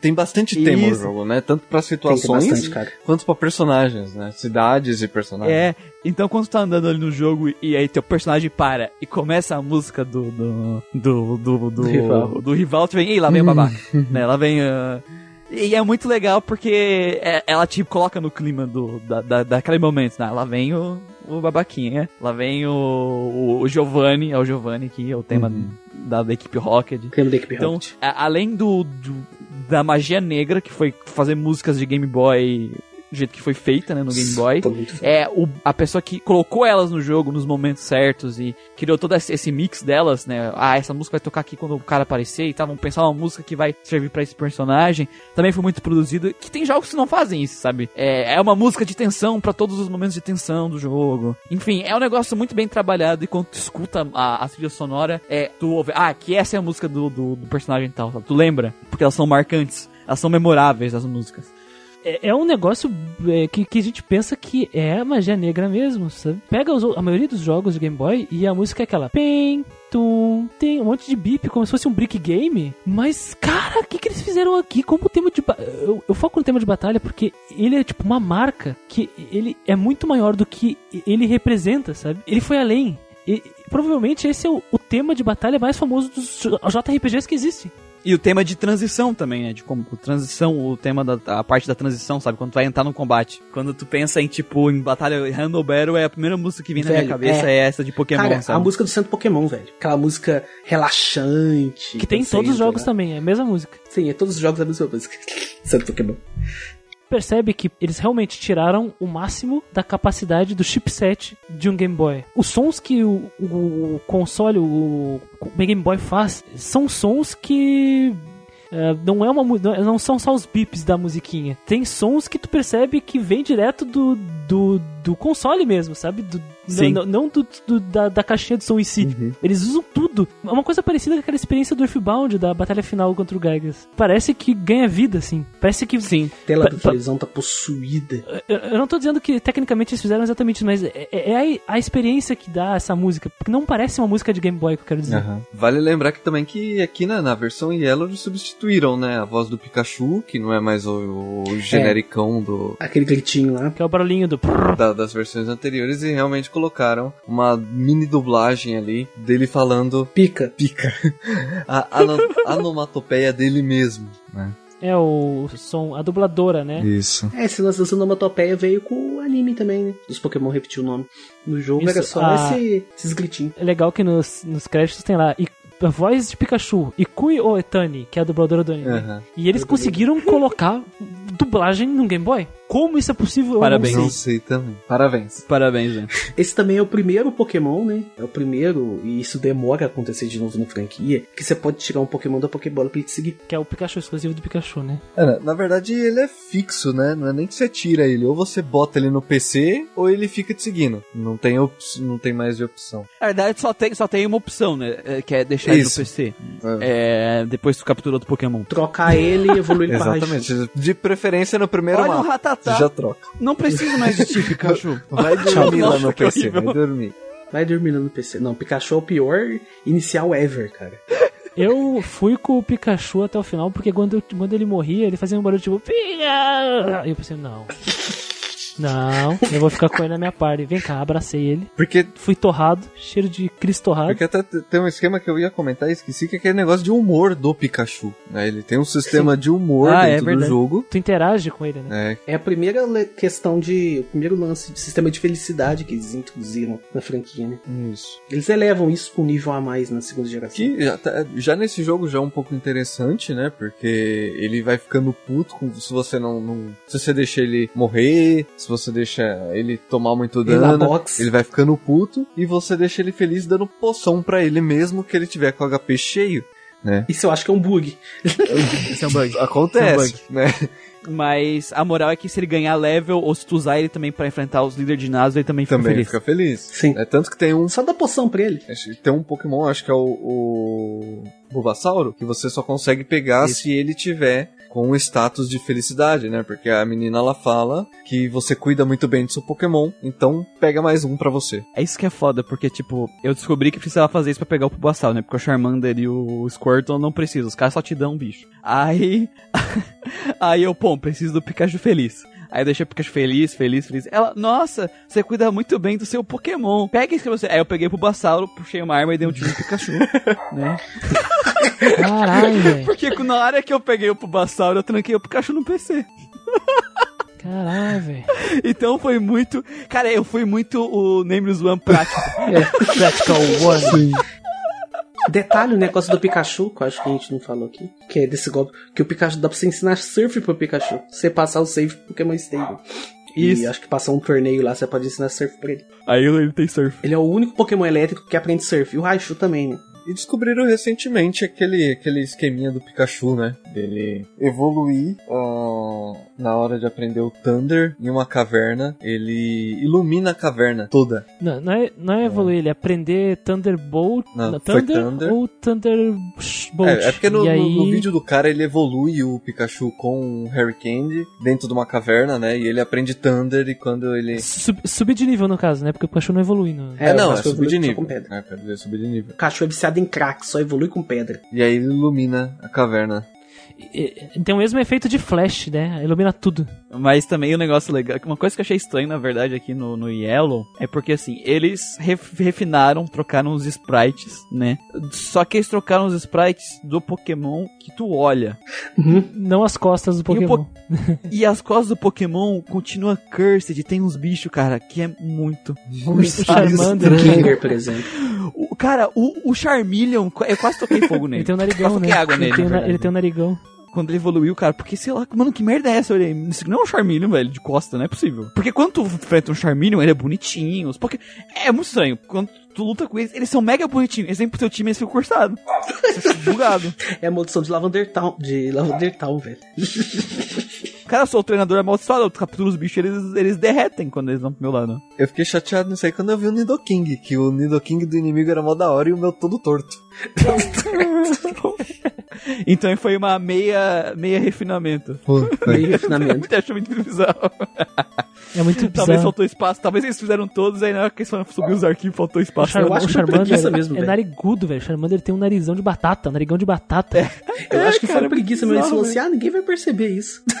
Como não, velho? Não tem como. O Pikachu, quando tu luta com. Quando tu vê o Pikachu, tipo, a, a- o sprite do Pikachu, ele é mega bonitinho quando tu vê, tipo, os status dele, sabe? Que daí tu vê ele de, Na Pokédex. de frente, É. né? Na Pokédex. E aí quando tu vê ele de costa, mano, é um bicho gordo, bizarro, uma bola. É muito estranho, velho. É muito estranho. Ah, uma coisa massa que eu, que eu lembrei, falando do- dos sprites, assim, é que, como o Lucas disse, né, te- tem cores. E como eu tinha comentado também, de- tu só vê as cores se tu coloca no, no Game Boy Color ou tu usa o, o- aquele Super Game Boy, que, Super que é Game tipo, Boy do Super Nintendo. que é um, é um aparelhinho tu encaixa a fita. Mas ah, os, os, os sprites dos monstrinhos, cada um é de uma cor diferente. Tem uma Isso. cor predominante e tem uma paleta de cores que vai mudando de acordo com, o, sei lá, se a folha do Pokémon é um verde mais escuro, a chama que tem ali no rabo do, do, do, do Charizard, sabe? É um vermelho que daí fica padrão no, no sprite todo. É bem interessante como eles aplicaram as novas tecnologias mesmo num, num jogo mais anterior. Bem interessante, é interessante. Uma coisa que eu curto no- nessa primeira geração também é o, o design dos personagens humanos, assim, que eles são bem diferentes um do outro. Então tu tem um, tu tem um líder de ginásio que é um soldado, tu tem uma líder de ginásio que ela usa uma roupa coladinha, apertadinha, assim, e ela faz flutuar A as Sabrina tem um chicote, velho. Ela dá chicotada nos alakazam dela, velho. chicoteia. Tem o, a, a Misty, que ela é nadadora. No caso do Pokémon Yellow, eles são bem parecidos com o do anime. Sim, é uma no- Misty Brock. Nos outros jogos, eles são um pouco diferentes. Então eu gosto de como os sprites nos contam um pouco sobre os personagens. A Erika, ela é líder de ginásio de, de Celadon ela usa um kimono. E aí, então, é um ginásio de planta com todo mundo com roupa meio tradicional O japonesa. Charizard adora esse ginásio. Adoro esse ginásio. No meu pegou- pegou fogo. É bem interessante que no jogo, no jogo tem um velhinho lá de fora desse ginásio e tu fala com ele e fala: "Eh, Esse ginásio é cheio de garotas bonitas. Esse ginásio é foda. Tem mesmo. Eu go- gosto bastante dessa identidade visual. Coisa ruim sobre esses sprites é que eles não têm nomes, né? Coisa que só se ganha a partir da segunda geração. Tu só, tu só tem o, a classe de treinador deles. Ah, Youngster, Les, Genérico. ah, Bugcatcher.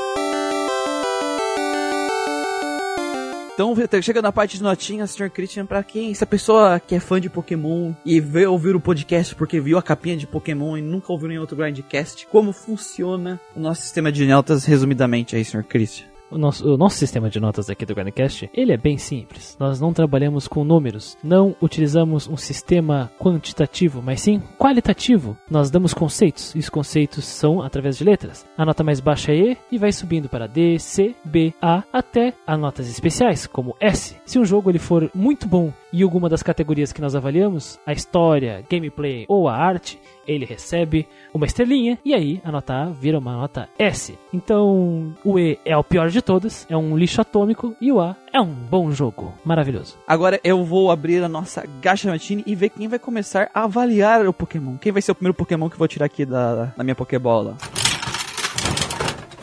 Lucas! Eu! Então vamos lá, enredo e seus personagens. O enredo do Pokémon é basicamente nulo. Ponto. É, se apenas o garoto vai começar a jornada lá, pega um rato e vai embora pra completar a Pokédex. É isso. Alguns NPCs até contam algumas coisas co- da- das, das cidades, né? Como, por exemplo, eles, eles frisam a necessidade de você confiar e dar amor pro seu Pokémon, não dar um tiro no Pikachu, tá bom, Muriel? Porque senão, ele não vai te obedecer, né? E a equipe U, como a equipe Rocket, é, tá causando por onde passa, matando Pokémon, é, sequestrando um prédio inteiro e fazendo reféns. Mas fora isso, a gente tem os personagens que só dão frases completamente aleatórias, né? Como o que o, que o Christian comentou, o que eu comentei da menina falar que pô, Pokémon é fofinha, ela tem inveja, e que depois ela não vai ter mais inveja só porque ela foi derrotada e acabou aí, né? Você não tem uma, um objetivo além de ser um explorador, né? O jogo, ele não tem um enredo, ele é um jogo de exploração. né? Você basicamente está explorando o mundo e segue o jogo, é isso. Então não tem muito o que eu falar sobre o enredo. Por isso, eu vou considerar a nota dele como D, porque não existe. Jogabilidade,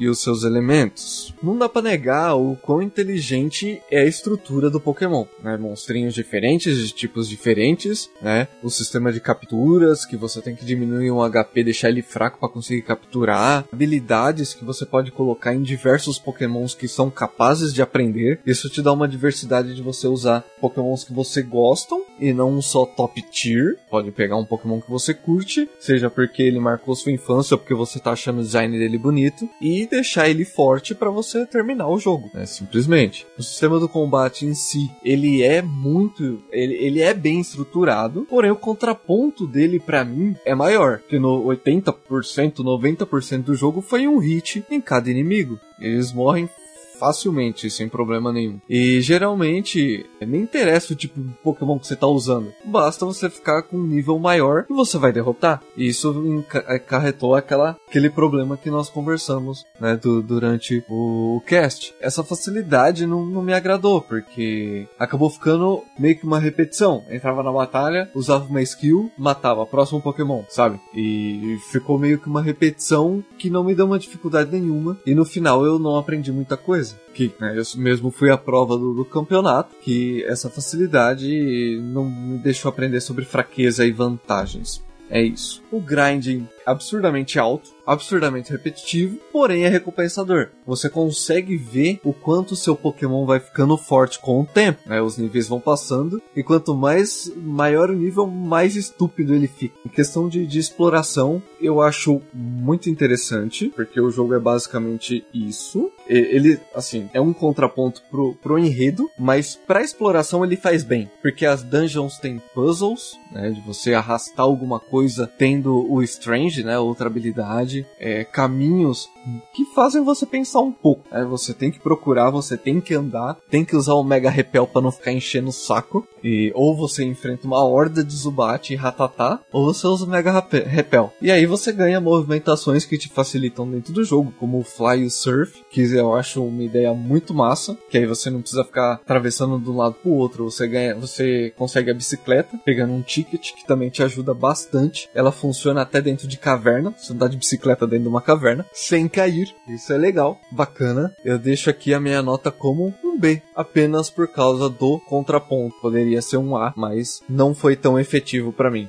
Os elementos gráficos, eu acho que ele é muito confortante, sabe? É, eu me vi como uma criança vendo os monstrinhos todos diferentes. Isso pra mim é muito legal. Apesar da, da- nos combates tem aquela falta de movimentação e os efeitos de habilidades bem rústicos, é de muito fácil a compreensão o que tá acontecendo. É o Flame Tower saindo foguinho por foguinho até chegar no inimigo, né? O Surf saindo uma aguinha de baixo. Isso é muito maneiro. É, eu gosto dos gráficos desse jogo. E as músicas são boas, real. Tem que ter o reconhecimento de existir músicas únicas para vários momentos do jogo, né? Pra- para personagens e para cidades, e isso me agrada bastante. E claro, pelo esforço do design e o milagre de colocar tudo isso dentro de um cartuchinho, né, e rodar em um Game Boy, isso merece sim uma nota A. Aí como geral, né, durante todo o jogo eu comentava com o pessoal, com, com- com os meninos aqui, que eu tava entre o puta merda, isso é muito chato, e o puta merda, isso é muito bom. Sabe? Porque o grinding tava, já tava maçante, eu grindei, eh, eu joguei real até Elite Four, sem dar, sem acelerar o emulador, nada, até as 23, 23 horas eu cheguei neles, na raça. Depois eu acelerei, porque eu fui pegar os Pokémon que eu quis pegar, né, e aí eu acelerei o grind, para não, porque o grinding é pesado. Se você vai jogar a primeira vez, grindando com um guia, você vai levar umas 35 horas, porque é realmente pesado. Usando o guia, você ainda leva 35 horas, porque você meio que não tem um norte pra fazer as coisas, é uma exploração. Você vai andando até topar numa situação em que, por exemplo, a equipe- Rocket tá fazendo tal coisa em uma cidade. Você tenta resolver aquele problema falando com as pessoas e descobrir o que você tem que fazer. E tem mapas que você fica. Eu fiquei perdido. Por exemplo, a- aquela cidade de Fuxia, que tem o Safari, eu não consegui entender aquela cidade. Eu entrei por um canto e fiquei perdido, entrei no Safari e falei, opa, mas cadê o, o centro Pokémon desse lugar? Aí tinha que sair ficar andando até eu achar o que tava. Mas mesmo assim a exploração é legal. Existem muitos segredos dentro do jogo, como o assistente do professor, que você. ele te dá alguns itens quando você chega numa certa quantidade de pokémons. Que o último que eu peguei foi aquele. aquele que divide a experiência dos pokémons pra todos. Não divide exatamente, mas ele dá uma, uma certa por- porcentagem pra todo mundo. Então é, é legal explorar nesse mundo. Eu achei o Pokémon um jogo bom, tá? A minha maior fi- dificuldade foi é, em relação entre vantagens e desvantagens de Pokémon, mas também não achei nada fenomenal, sabe? Nada que realmente explodiu o mundo pra mim durante essa aventura toda. Por isso, eu vou manter a minha nota geral como um B pro Pokémon Yellow. Certo, então temos um B para a primeira nota de Pokémon Yellow. Vamos para a Gatia Matini para o próximo. Senhor Manuel. Que eu sou daquelas crianças que assistiam Eliana nos anos 90.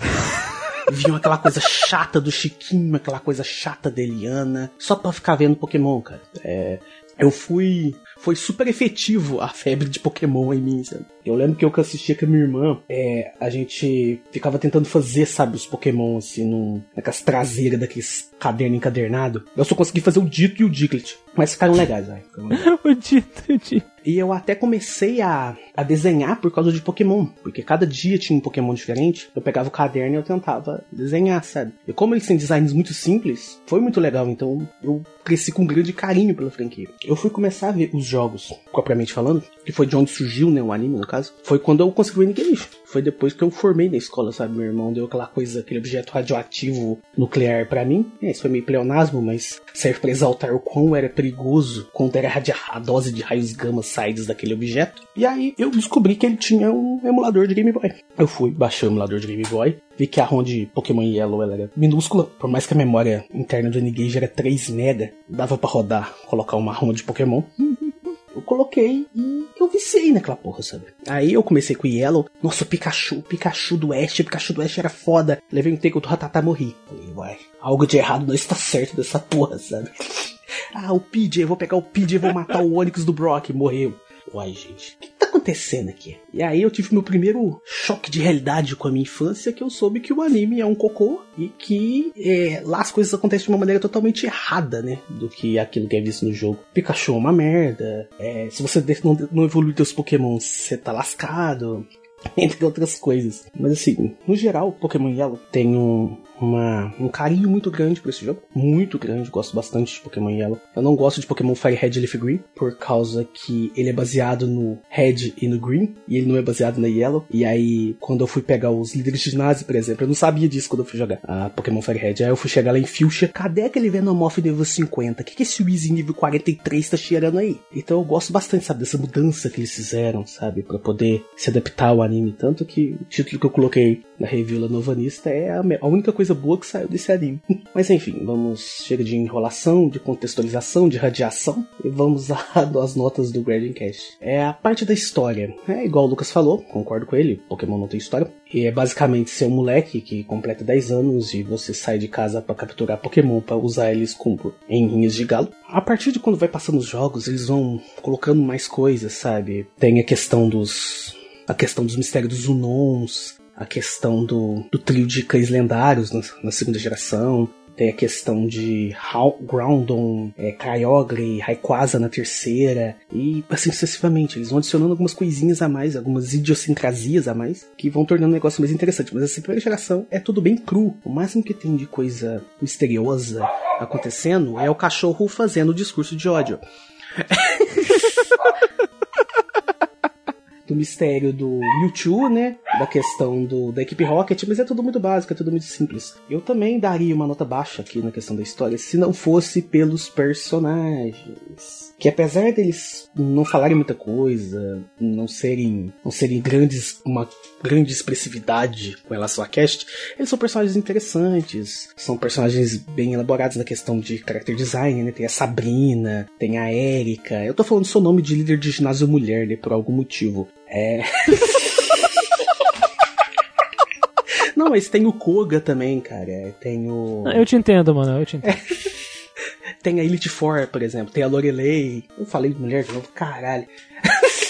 Que, que aliás a Lorelei usa óculos. Cara, a Lorelei, okay. cara, a Lorelei é muito foda. Oh.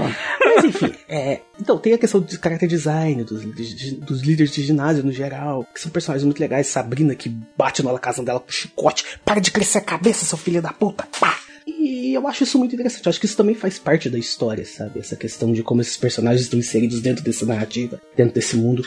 E aqui no podcast a gente não falou do melhor personagem do jogo, que é o Senhor Psíquico. Você chega para ele na cidade de Saffron, ele fala: Espera, eu sei.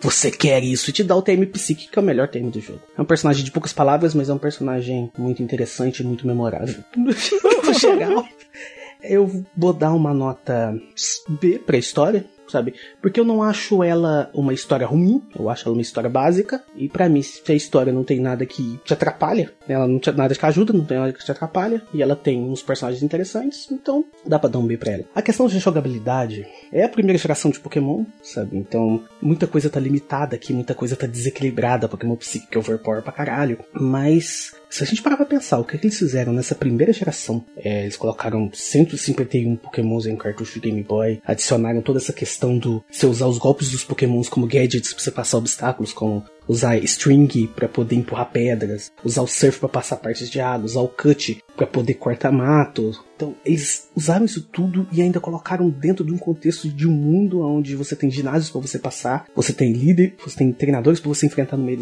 no meio do caminho, você tem cavernas cheias de Zubat, ainda bem que tem repel, puta que pariu que os bichos chato. É, você tem Elite Four, que tem a Lorelei. Pausa para a Lorelei. Ah, Lorelei. Lorelei é muito foda. Enfim. Ela usa óculos, ela usa óculos. Eu tenho um colega meu, um amigo meu, que gosta do Cloyster só por causa só por causa da Lorelei, cara. Porque ele lembra daquela surra que, que ela deu no, que o Cloyster dela deu no Pikachu do Ash no anime. É sempre bom ver o Pikachu do Ash apanhar. Lorelei. Enfim, é a questão geral da jogabilidade do, do Pokémon Yellow. Eu acho que não, não dá muito pra entrar dentro da questão do competitivo nisso também, porque competitivo ele foi sendo formado no decorrer dos anos, né? Mas também está lá, né? Tá tudo, tudo muito juntado, juntado e misturado nesse primeira geração, bugada pra caralho, com Missigno, com você pegando mil em cerulha e tudo mais. Mas é um jogo ousado pro Game Boy, sabe? Isso é pra pensar que não tem nada do tipo que veio antes em um console portátil. Então eu vou dar um B também pra jogabilidade, seus elementos. E por fim pra parte artística que pausa para Lorelei. Ah, Lorelei. Ah, Lorelei. Lorelei. Tem a Sabrina também, eu já falei de Sabrina. Ai, Sabrina. O character design, cara, dos personagens é muito bom. O character design dos pokémons, as cidades, tudo mais. La música de Lavender Town. O fato de cada cidade ser uma cor diferente e esses nomes, essas cores estarem relacionadas aos nomes da cidade. Eu sei isso porque eu li em algum lugar, porque para mim são três cores de cidades, sabe? É vermelho, amarelo e roxo. não vejo muita diferença dos outros tons de cores. Mas enfim, é, é um mundo bem colorido, é um mundo muito bonito. É, os Pokémon são muito bonitos, exceto quando você tá vendo o sprite deles de costa, porque é igual o Gustavo falou nos comentários ali, o Charmander parece um Diglett com chifres, cara. É um jogo muito bonito e também tem a questão das músicas, que é como o Christian falou, essa primeira geração tem as músicas mais memoráveis de provavelmente toda a franquia, sabe? Tem a música de Santo Pokémon que é reutilizada, a música do campeão, a música das rotas, sabe? Você tá, tá nas rotas tocando aquela musiquinha. Aí você entra em Lavender Tal, começa aquela música creepy que dá vontade de bater a cabeça na parede. É em um bom sentido, não em um mau sentido. Eu já falei do Lorelei. Olha, cara, é sempre bom falar da Lorelei. É, a parte artística no geral, cara. É, Eu vou dar um. Vou dar um A pra parte artística, cara, porque o jogo faz isso muito bem, nessa questão da parte artística, mesmo com as limitações do Game Boy. E apesar dos sprites feios dos Pokémons de costa. Eu entendo, sabe? Eu entendo, porque eles não quiseram fazer os sprites. E eu vou dar um A por causa do Lorelei também. Então, no geral, a nota que eu vou dar pra Pokémon Yellow, ela fica sendo B. Ele é um bom jogo. Ele é um jogo incrível, revolucionário, excelente, magnífico, que fez eu bater a cabeça na, minha pa- na parede. Talvez por causa do Lorelei, mas enfim. Ele é um bom jogo, ele é um jogo legal. É, ele serviu de base para essa franquia que tá aí até hoje. Não está muito bom, em bom, em bom estado, mas tá quase morta, tá praticamente um zumbi rastejando pelo chão à procura do seu dinheiro. Mas ela tá aí até hoje. Ainda é um dos exemplos de RPG por e se a gente parar pra pensar da maneira como é que ele surgiu dessa maneira bem limitada, né, no Game Boy, com toda essa equipe que tinha uma ideia simplesmente de ver crianças brincando com besouro, sabe? Igual fazia com a cigarra, com a cordinha, e fazer um jogo de Game Boy com aquilo, e deu o sucesso que deu. Ainda mais levando em consideração que o, que o, que o Pokémon Yellow ele é uma versão melhorada dos dois jogos anteriores, né? Porque ele adicionou algumas coisas a mais, você pode pegar os três iniciais e tudo mais. Os ginásios estão mais difíceis também. Então é isso, é um bom jogo. E se você não jogou Pokémon Yellow, cara, você tá esperando o quê? Tem a Lorelei, puta que pariu. A Lorelei. Nós não falamos da Lorelei, mas eu acho que eu falei o suficiente agora. Pausa pra Lorelei. Lorelei. Então temos dois Bs e um S para o Lorelei. Né? é, triplo S, né? Sim. Vamos para a próxima cápsula na nossa Gacha Machine. Sou eu agora na Gacha Machine. Então, assim, já que o Manuel passou todo o histórico dele com Pokémon, eu vou passar o meu. Eu assisti o anime, a Eliana, aquela tortura, né? Eu só, só ia pro, pra Record pra assistir Pokémon, né? Era aquela coisa básica, né? Não sei, eu não lembro de mais nada naquele horário da manhã da Record, todas as outras coisas que passavam, sabe? Eu só lembro de Pokémon. E eu não tinha acesso a um Game Boy, eu tinha um PS1 e tal.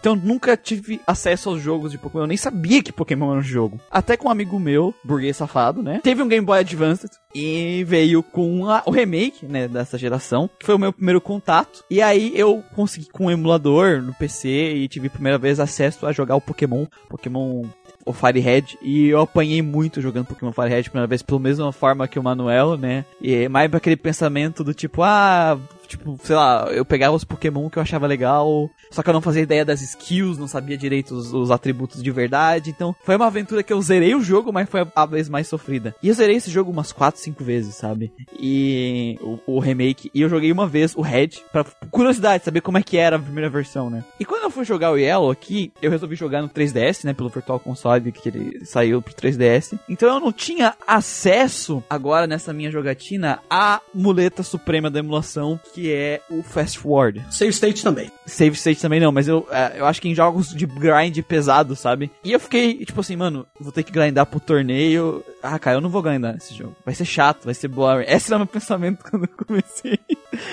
Porque eu tinha ideia que o jogo ia ser lento, nossa, ia pro mato, ia demorar pra upar pra caralho. E aí, cara, é, eu cheguei no primeiro ginásio com um Monkey level 18 e um Lindoran, Lindoran level 18. É, no primeiro ginásio e, cara, assim, eu achei esse jogo, o, o, é uma coisa que me surpreendeu, eu achei mais agradável e mais fácil grindar no mato nele do que no remake. Eu sinto que os pokémons do mato tem level maior, tem mais variedade de pokémon nos matos, sabe, do que tem no remake, por exemplo, e eu acho isso muito estranho. É, o Yellow, pra mim, foi uma experiência totalmente diferente do que eu pensava, sabe?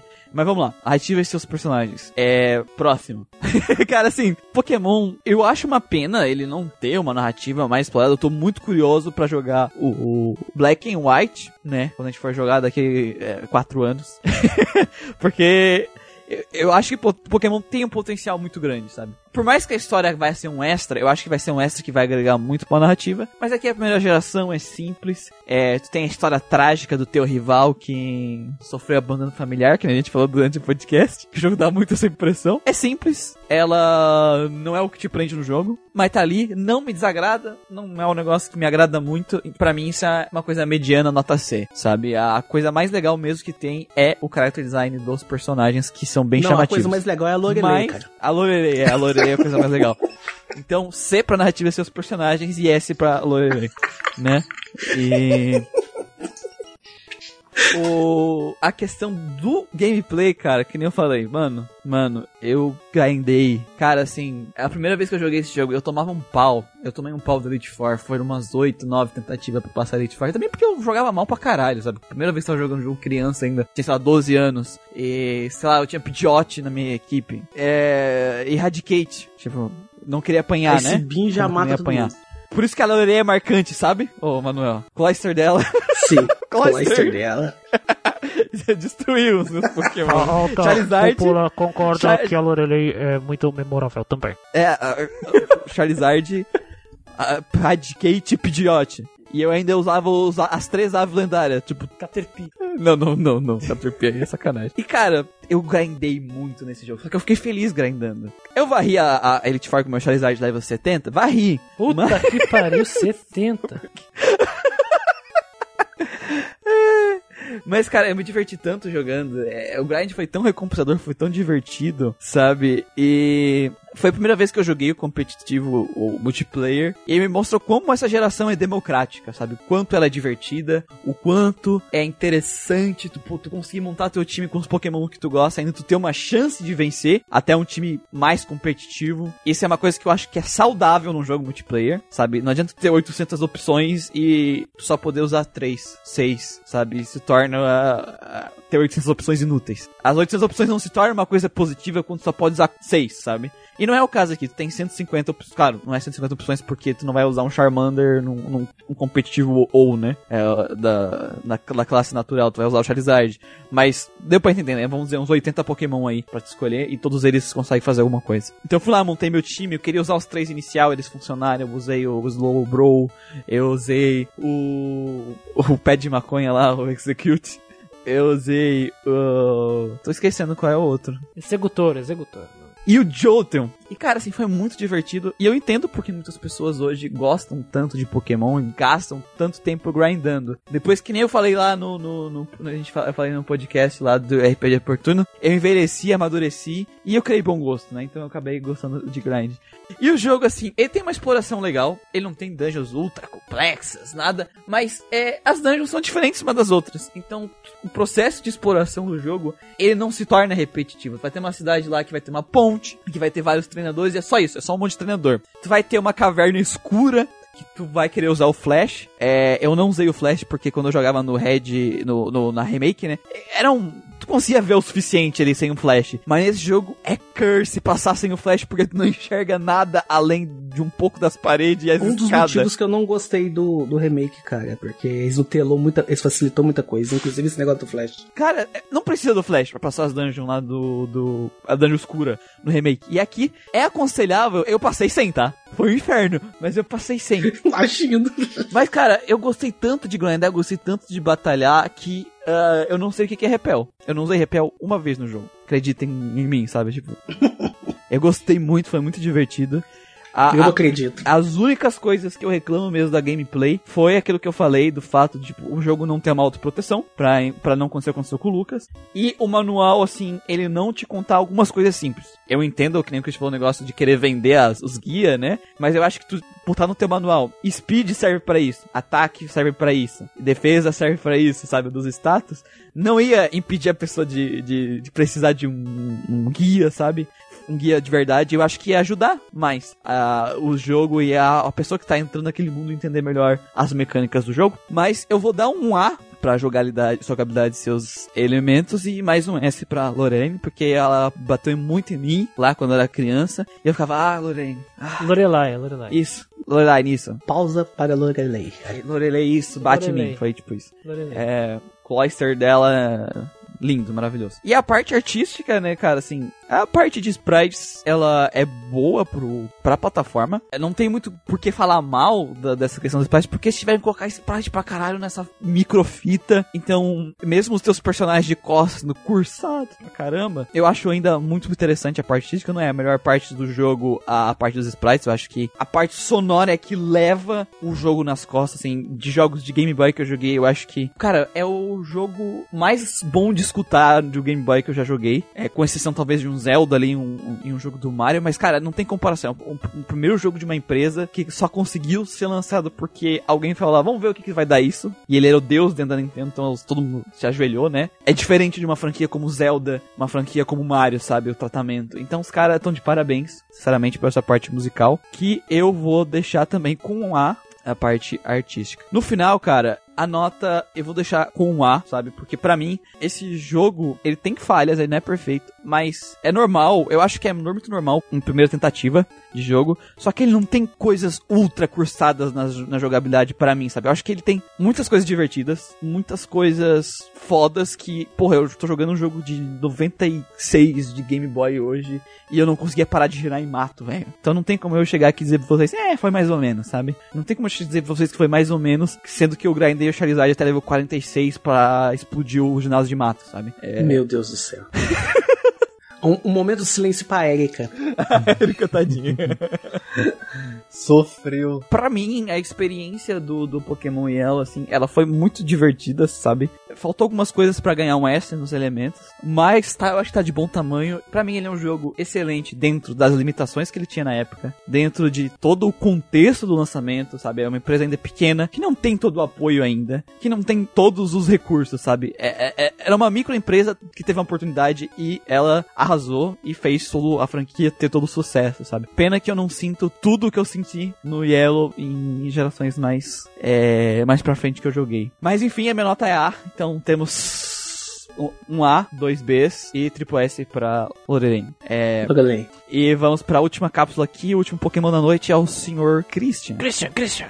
Ah, cara, eu pensei na, de trazer o meu contexto com Pokémon. Acho que não tem ah, por que eu fazer isso, porque é uma história muito parecida. Ah, mas eu assisti a Ultraman Tiga na Iliana também, além de Pokémon, o que é uma diferença. Mas eu nunca tive um Game Boy, eu nunca joguei no Game Boy. Meu Game Boy, né?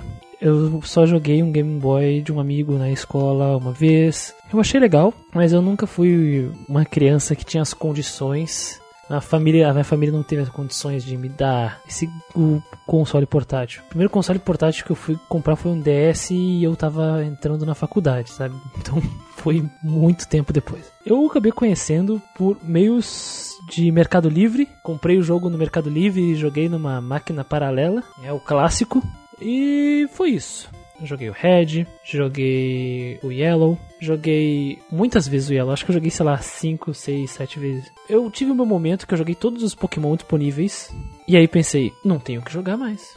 Eu preciso jogar mais alguma coisa. E aí eu comecei a correr por, por, por hack room e coisa assim, do nível de quantas vezes eu jogava esses joguinhos, sabe? Porque eu gostava muito desse sentimento que o Muriel falou do grind. Mas bem, meu histórico de Pokémon ele é bem simples. E vamos avaliar Pokémon Yellow no caso aqui, né? A primeira geração de Pokémon. Temos que ter em mente, assim, antes de dar qualquer nota aqui, querendo ou não, o jogo Pokémon, seja Red, Green, Blue, Yellow, dessa primeira geração, eles quebraram paradigmas da indústria. Eles mudaram tudo. Eles são um exemplo de jogo que existiu antes e o depois de Pokémon.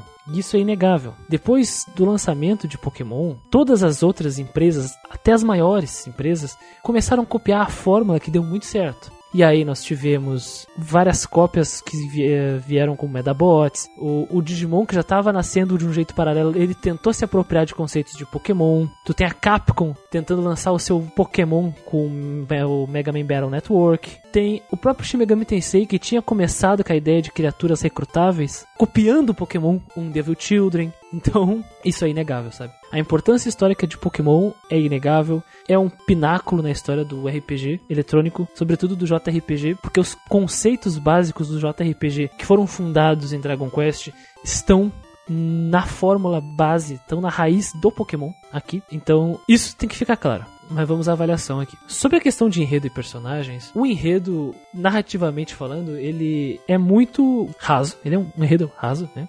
narrativamente falando, mas a questão de ponto e de início, meio e fim, isso é muito raso. Mas existem vários tipos de narrativas. Quando nós trabalhamos com ficção e estudamos, trabalhamos os tipos de narrativas, nós percebemos que dependendo da proposta, seja de qualquer obra que seja, como livros, uh, obras audiovisuais, interativas ou não, o tipo de narrativa e a proposta dela, ela fala primeiro quando se trata de enredo. Normalmente em JRPGs nós temos uma narrativa simples e linear. O herói começa a sua jornada, tem o meio da jornada e o fim da jornada, e tudo aquilo acaba ressoando só pela jornada do herói. No Pokémon nós temos um protagonista que enfrenta uma jornada, mas em momento algum aquela jornada do protagonista ela é tida como algo definidor desse mundo. Ele é parte desse mundo. E tudo que esse protagonista faz é só uma consequência da organização desse mundo. O Lucas disse que ele vai explorando e aí reagindo. E é isso que Pokémon faz na narrativa dele. É uma narrativa de reação. O protagonista ele é reativo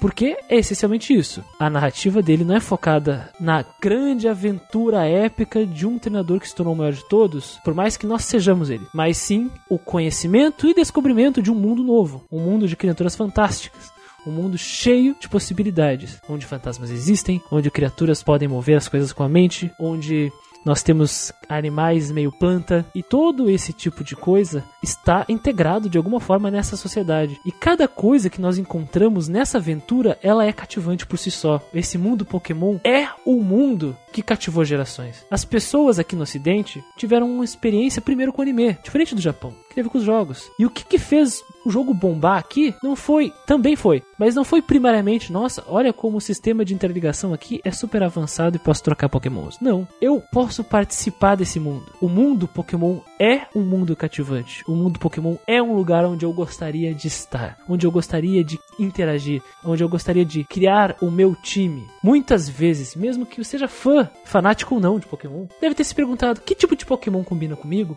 ou qual tipo de time eu faria se eu fosse um personagem, uma pessoa nesse mundo. E é esse o poder que o mundo Pokémon tem. E a narrativa de Pokémon, no, principalmente aqui, que foi a pedra fundamental dessa franquia, ela não se trata de uma narrativa tipicamente de, ah, ó, vou pegar a aventura aqui do herói e da ascensão do herói, jornada do herói típica mas sim de uma exploração, uma coisa onde nós temos e encontramos e aí nós crescemos e aprendemos, né? Por muito tempo Pokémon foi isso, até o que o Manuel trouxe na, na variação dele, quando nós temos vários conceitos de aventura e de salvação de mundo acontecendo em Pokémon. Na terceira geração começa com isso, onde nós salvamos o mundo de um apocalipse. Na quarta geração também tem isso, onde salvamos o, o multiverso, né? O, as dimensões de um apocalipse. E no quinto filme é quando nós impedimos uma ditadura ditadura. No quinto filme, não, quinto jogo, tô falando dos jogos. No quinto jogo, nós pedimos uma ditadura da elite, assim. Então, nós percebemos que isso muda com o avançar das tecnologias. E avaliando a narrativa de Pokémon dessa forma, como bem expliquei,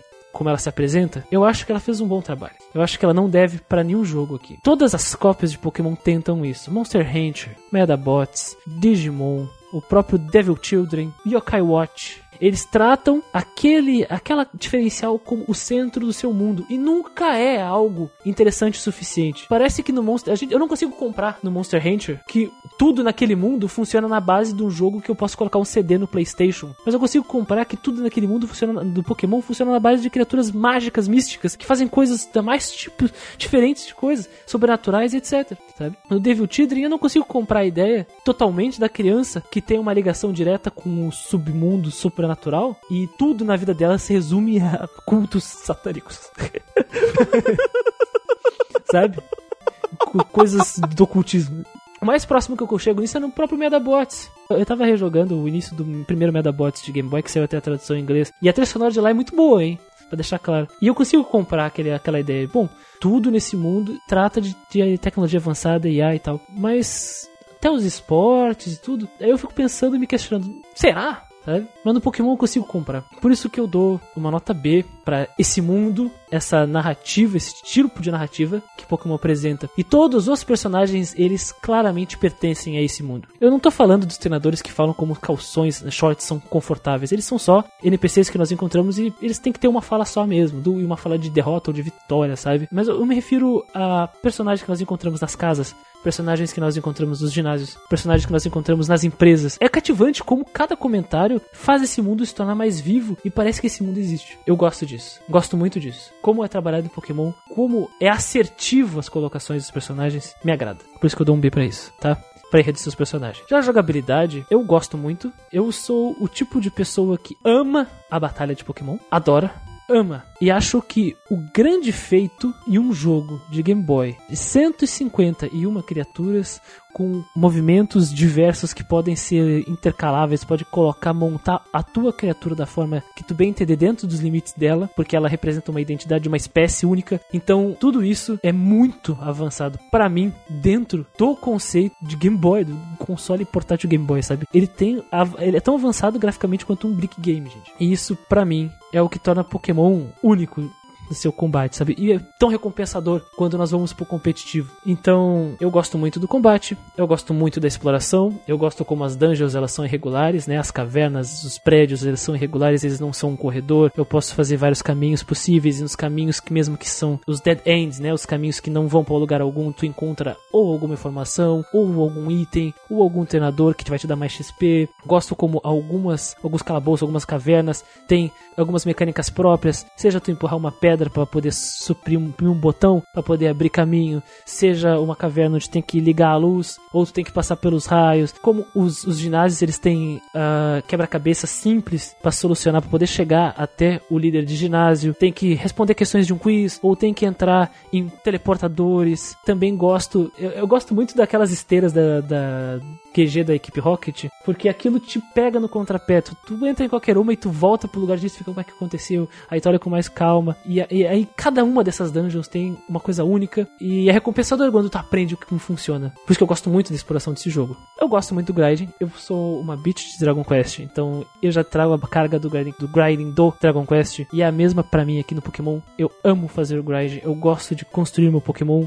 Eu gosto de escolher qual ponto seria o ponto ideal para o grind daquela espécie que eu tô treinando. Victory Road, por exemplo, é um inferno, porque o Geodudes usa um Explosion, e se o Pokémon não tem tanta defesa, ele se dá mal. Então, esse tipo de coisa me agrada. E, no fim, tu vai ser sempre recompensado por todo esse esforço de grinding em cada um dos monstrinhos, em cada tempo que tu investe em cada um desses monstrinhos, sabe? Então, pra mim, é um A né, a jogabilidade de seus elementos. Eu não, eu não entro no, no competitivo aqui porque eu já eu, o Manuel, o Lucas e o, o Muriel aqui já debatemos bastante competitivo, explicamos todos os pontos positivos dele e eu gosto muito das batalhas. Na parte gráfica, os cenários, eles têm tiles repetidos, isso me incomoda. Tenta numa caverna e tem alguns tiles que são repetidos, mas isso afeta a, a experiência de exploração não te deixa confuso numa caverna por causa disso, mas ainda me incomoda, tá? Então não vou tirar nota por causa disso, mas eu acho que é estranho. Mas é um jogo de 1996 para um Game Boy, e aí eu entendo as questões de orçamento e de limitação de hardware. Gosto de como os personagens são retratados, gosto dos designs de monstros, acho que os monstros são muito inspirados, até mesmo aqueles que parecem idiotas, eles são conceitualmente inteligentes, como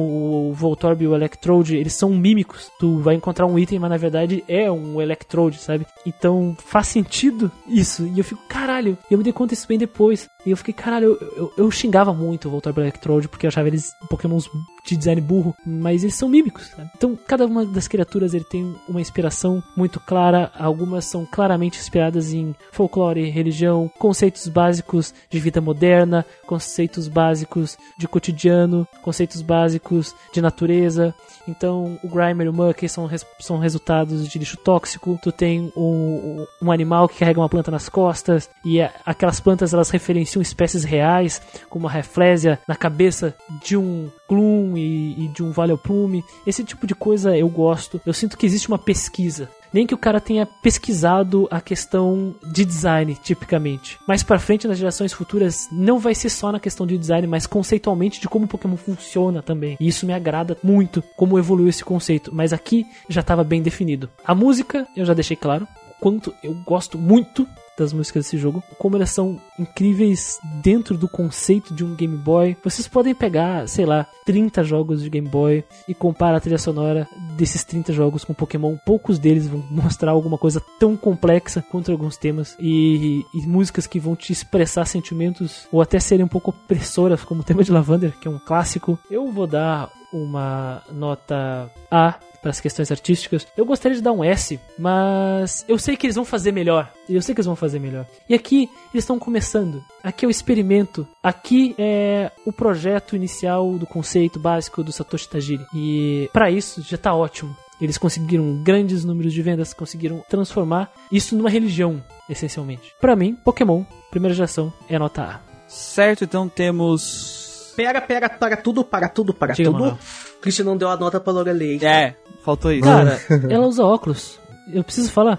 Tipo S. Tipo S. Então é o quadruple S, né? 4S. Então, a nota 9S. final de Pokémon fica é, no A menos B+, porque ficou dois Bs e dois As, então a gente E vai tem ver o isso. quadruple S pra Lorelei. E a. Lorelei é triple S, né? No nosso rank lá, na nossa próxima atualização dos rank, vai estar a fotinha da Lorelei lá no S.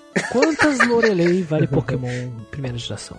Fica aí a questão. É, exatamente. Então, gente, resumidamente, Pokémon, assim, se você é, gosta dos Pokémons mais modernos, jogou o remake, jogou algumas, alguns Pokémons, hum, talvez... Teve o azar de jogar Pokémon Shield. É, ou jogou os de DS e tal, e gosta muito e nunca teve a experiência com os Pokémons mais antigos. Eu acho que vale a pena, assim, é uma experiência bem legal, bem divertida, se tu gosta desse tipo de jogo. É aquele negócio, é Dragon Quest, é grind, grind, grind, bater, só que tu não, realmente não precisa fazer tanto grind como no, no Dragon Quest, que nem o Christian falou, Não, tem não três Dragon formas de tu passar esse jogo, e uma delas praticamente é atropelar todo mundo com o único Pokémon, é bem possível, bem tranquilo de fazer. E se tu quer dificuldade, essencialmente é treinar vários Pokémon e tenta manter eles no mesmo nível sem fazer grinding. E aí tu vai ter o desafio dos ginásios e da Elite 4. É um. Se você gosta de jogar com os amigos, é também uma experiência legal de tu jogar o jogo e montar seu time depois pra ver como é que fica. Foi um negócio, foi uma experiência bem legal aqui da gente. Tem o Showdown O aqui. Showdown, né? O é, também. então, divertido. Você joga pelo navegador pra ele. Então, basicamente, é isso, gente. É um jogo bem interessante. É, não é à toa que essa franquia virou o que virou. E pra quem nunca jogou, eu acho que vale a pena a tentativa, sabe? Dar uma jogada e ver o que acha e trazer Vale seu feedback.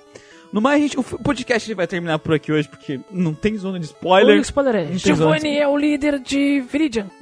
é, é isso. É um spoiler. É um spoiler. É o spoiler. É isso. Outro spoiler também, o, o rival é o líder dele de É o campeão. É o campeão. campeão. Campeão. Beleza, campeão.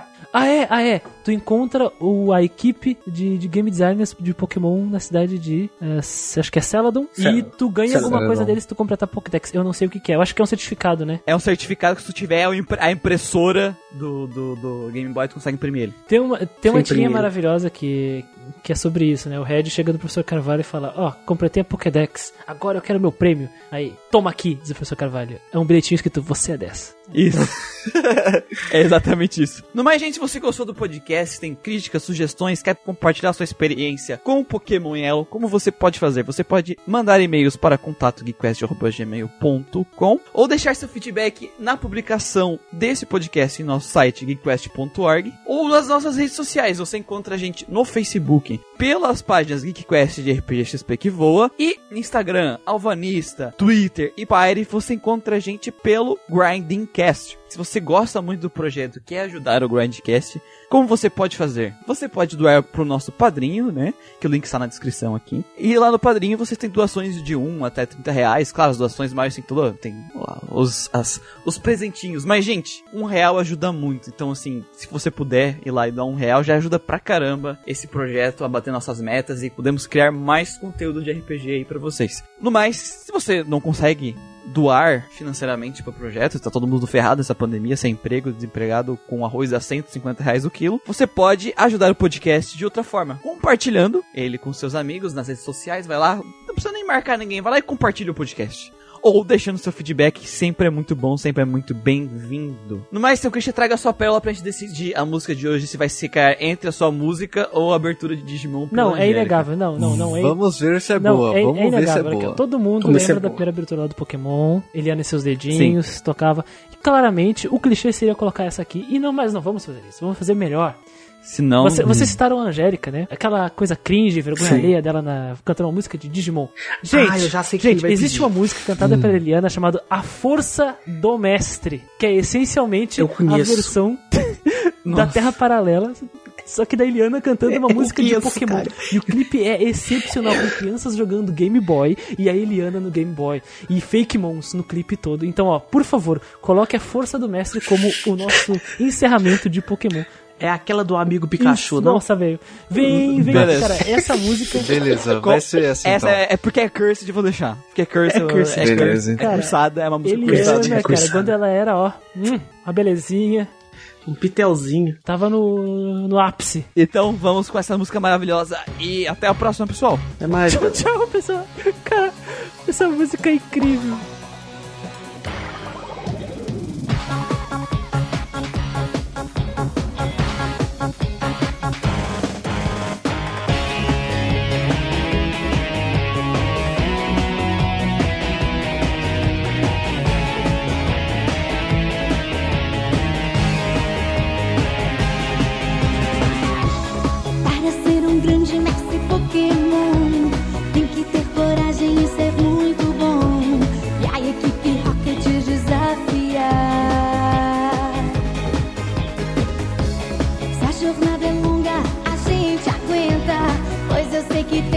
100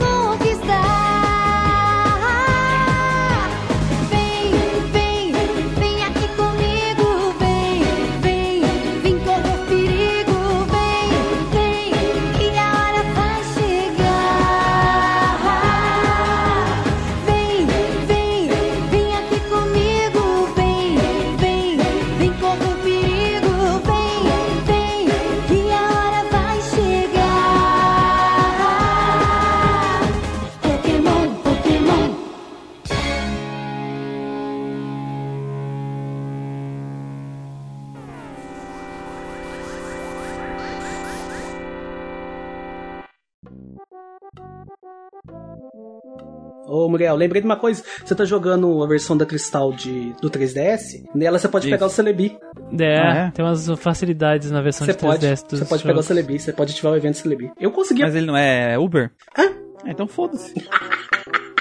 Então foda-se pra completar essa merda mesmo. Aperta o foda-se e faz um campeonato de Uber também, velho. Viajar no tempo, velho. O meu objetivo aqui, cara, o objetivo aqui é só bater no Christian mesmo. Não preciso vencer o torneio. O objetivo, o obje- o objetivo é descobrir muletas.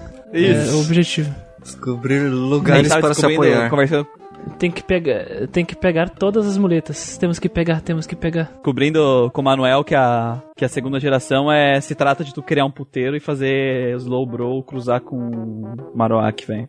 Cara, é. Snorlax cruza com o Cubone, velho. Eu quero deixar essa imagem na, na mente de vocês. Snorlax mandando ver no Cubone, velho. Não. Skit com Waylord. Isso não é efetivo Clássico. contra mim. Você já pensou nisso, Lucas? Você já pensou? Não. Tem até aquele meme eh, do Hot Skitty on Waylord Action. É, Waylord, Waylord é que grupo mesmo? É Fish, né? Hum, Não faço ideia. Deixa eu ver Os aqui. egg É o mesmo. É o Water. Eu lembro que tem o Water 1, Water 2. Mano, ele tá no mesmo. No mesmo do. do, do Skitty. Magikarp. Você pode cruzar um Wailord de, de 50 metros com o Magikarp de alguns Field, centímetros. Field, cara, ele tá em Field e Water 2. Ah, KKK. ah, dá pra você cruzar um Gaiarados com Arbok, se eu não me engano. Um Onix com Ekans, Dá cara. pra cruzar Skit com Waylord. É uma putaria, cara. É uma putaria muito... Bizarro. Meu Deus do céu. Esquece isso, cara. Esquece. escrevi, escrevi esse, essa pauta aí sobre. Acho que essa é a menor lista de história e personagens que a gente teve até hoje. Sim. Acho que é, Mas não tem o que é o mais enxuto que a gente teve até hoje, né? Mas acho que o Pokémon ele tem mais personagem que o Diablo 2 na, na pauta. Ah, é, verdade. verdade. verdade. É, realmente. No Diablo 2 tem o Anjo, tem... E o, o Batoré lá, Diablo. como é que é o nome do cara? Batoré? O cara lá que. Não, Não, tem Silvio. os os outros irmãos do Diablo, né? O Que era o, Marcos. era o É o Batoré O lá, Marcos. velho. O Marcos. É o Batoré, sei lá, mano. É o Batoré que tá perdido. O Karim tá falando que o Blastoise, o meu Blastoise agora é parte do panteão Grinding Kanteano. Riding Castiano. Castiano, junto com a mãe da Luca e o Mecha Suassuna. É, cara. É verdade, Putz, Mas entrou. Aí, aí eu coloco no meio também o pé de maconha explosivo. Não, mas, mas, mas da- mas daí o que não falta é coisa. Tem, tem o Bafomé lá, tem o. o pé de maconha. O Urguela. Uriguela. O- Ah, cara, foi muito, muito assertivo aquele nome, gosto. O- Em dezembro de 2021 a gente vai estar aqui falando de Youngster de novo, falando do top porcentagem Sim. de Ratatá. Porque Youngster Joe, e cara, quem fica te ligando toda hora? Meu Ratatá é muito forte. é o melhor de todos, do universo, do cosmos, meu, de todo top porcentagem. Ele evolui, né, e continua falando Ratatá. Ou tua mãe que rouba teu dinheiro, e vai. No toca-fita do meu carro, uma canção me faz lembrar você. Então, começando aí com as nossas cigarro informações E técnicas. te esquecer. Tá bom. Ah, tá gravando ainda? Ah, tá. Mas é, é porque, que nem o Christian falou ali, a, o, o- o Big Brains, né? O estalo foi vendo as crianças na rua brincando com o cabo link. Interagindo. Né? É, pulando corda com o cabo link. Aí, Se enforcando. Maldito cabo Se link, enforcando com o cabo limpo. Se enforcando com a bolinha, cara.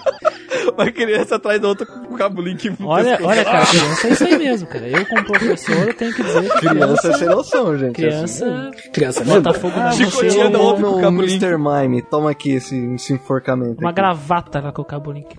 Também, também tem a terceira forma de enxergar, ver com cores jogando no Game Boy normal, que a SEGA ensinou pra gente, né? Tu pega uma pedra, bate na tua cabeça até sangrar e aí tu consegue ver coisas no Que Game isso, cara? Não fala isso. Boy. Era propaganda da SEGA, cara. propaganda do Japão, sabe?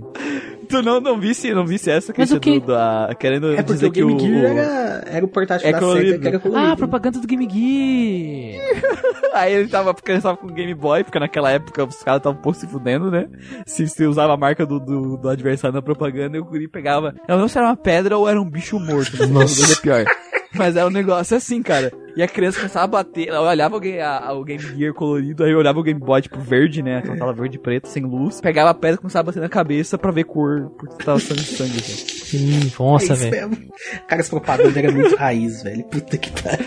As propagandas daquela época eram outro nível, velho. Era outro nível de doença, né? Dois, dois Bs e um S. Não, É, pra orelha e o S. Ah, a nota é exclusiva dela, tá? Não é a nota do jogo, é a nota da Lorelei, velho. Tá ah, perfeito. Uh... O quê? O quê? Você tem que entender, é isso mesmo. A cara, a cara ali nos comentários, homens.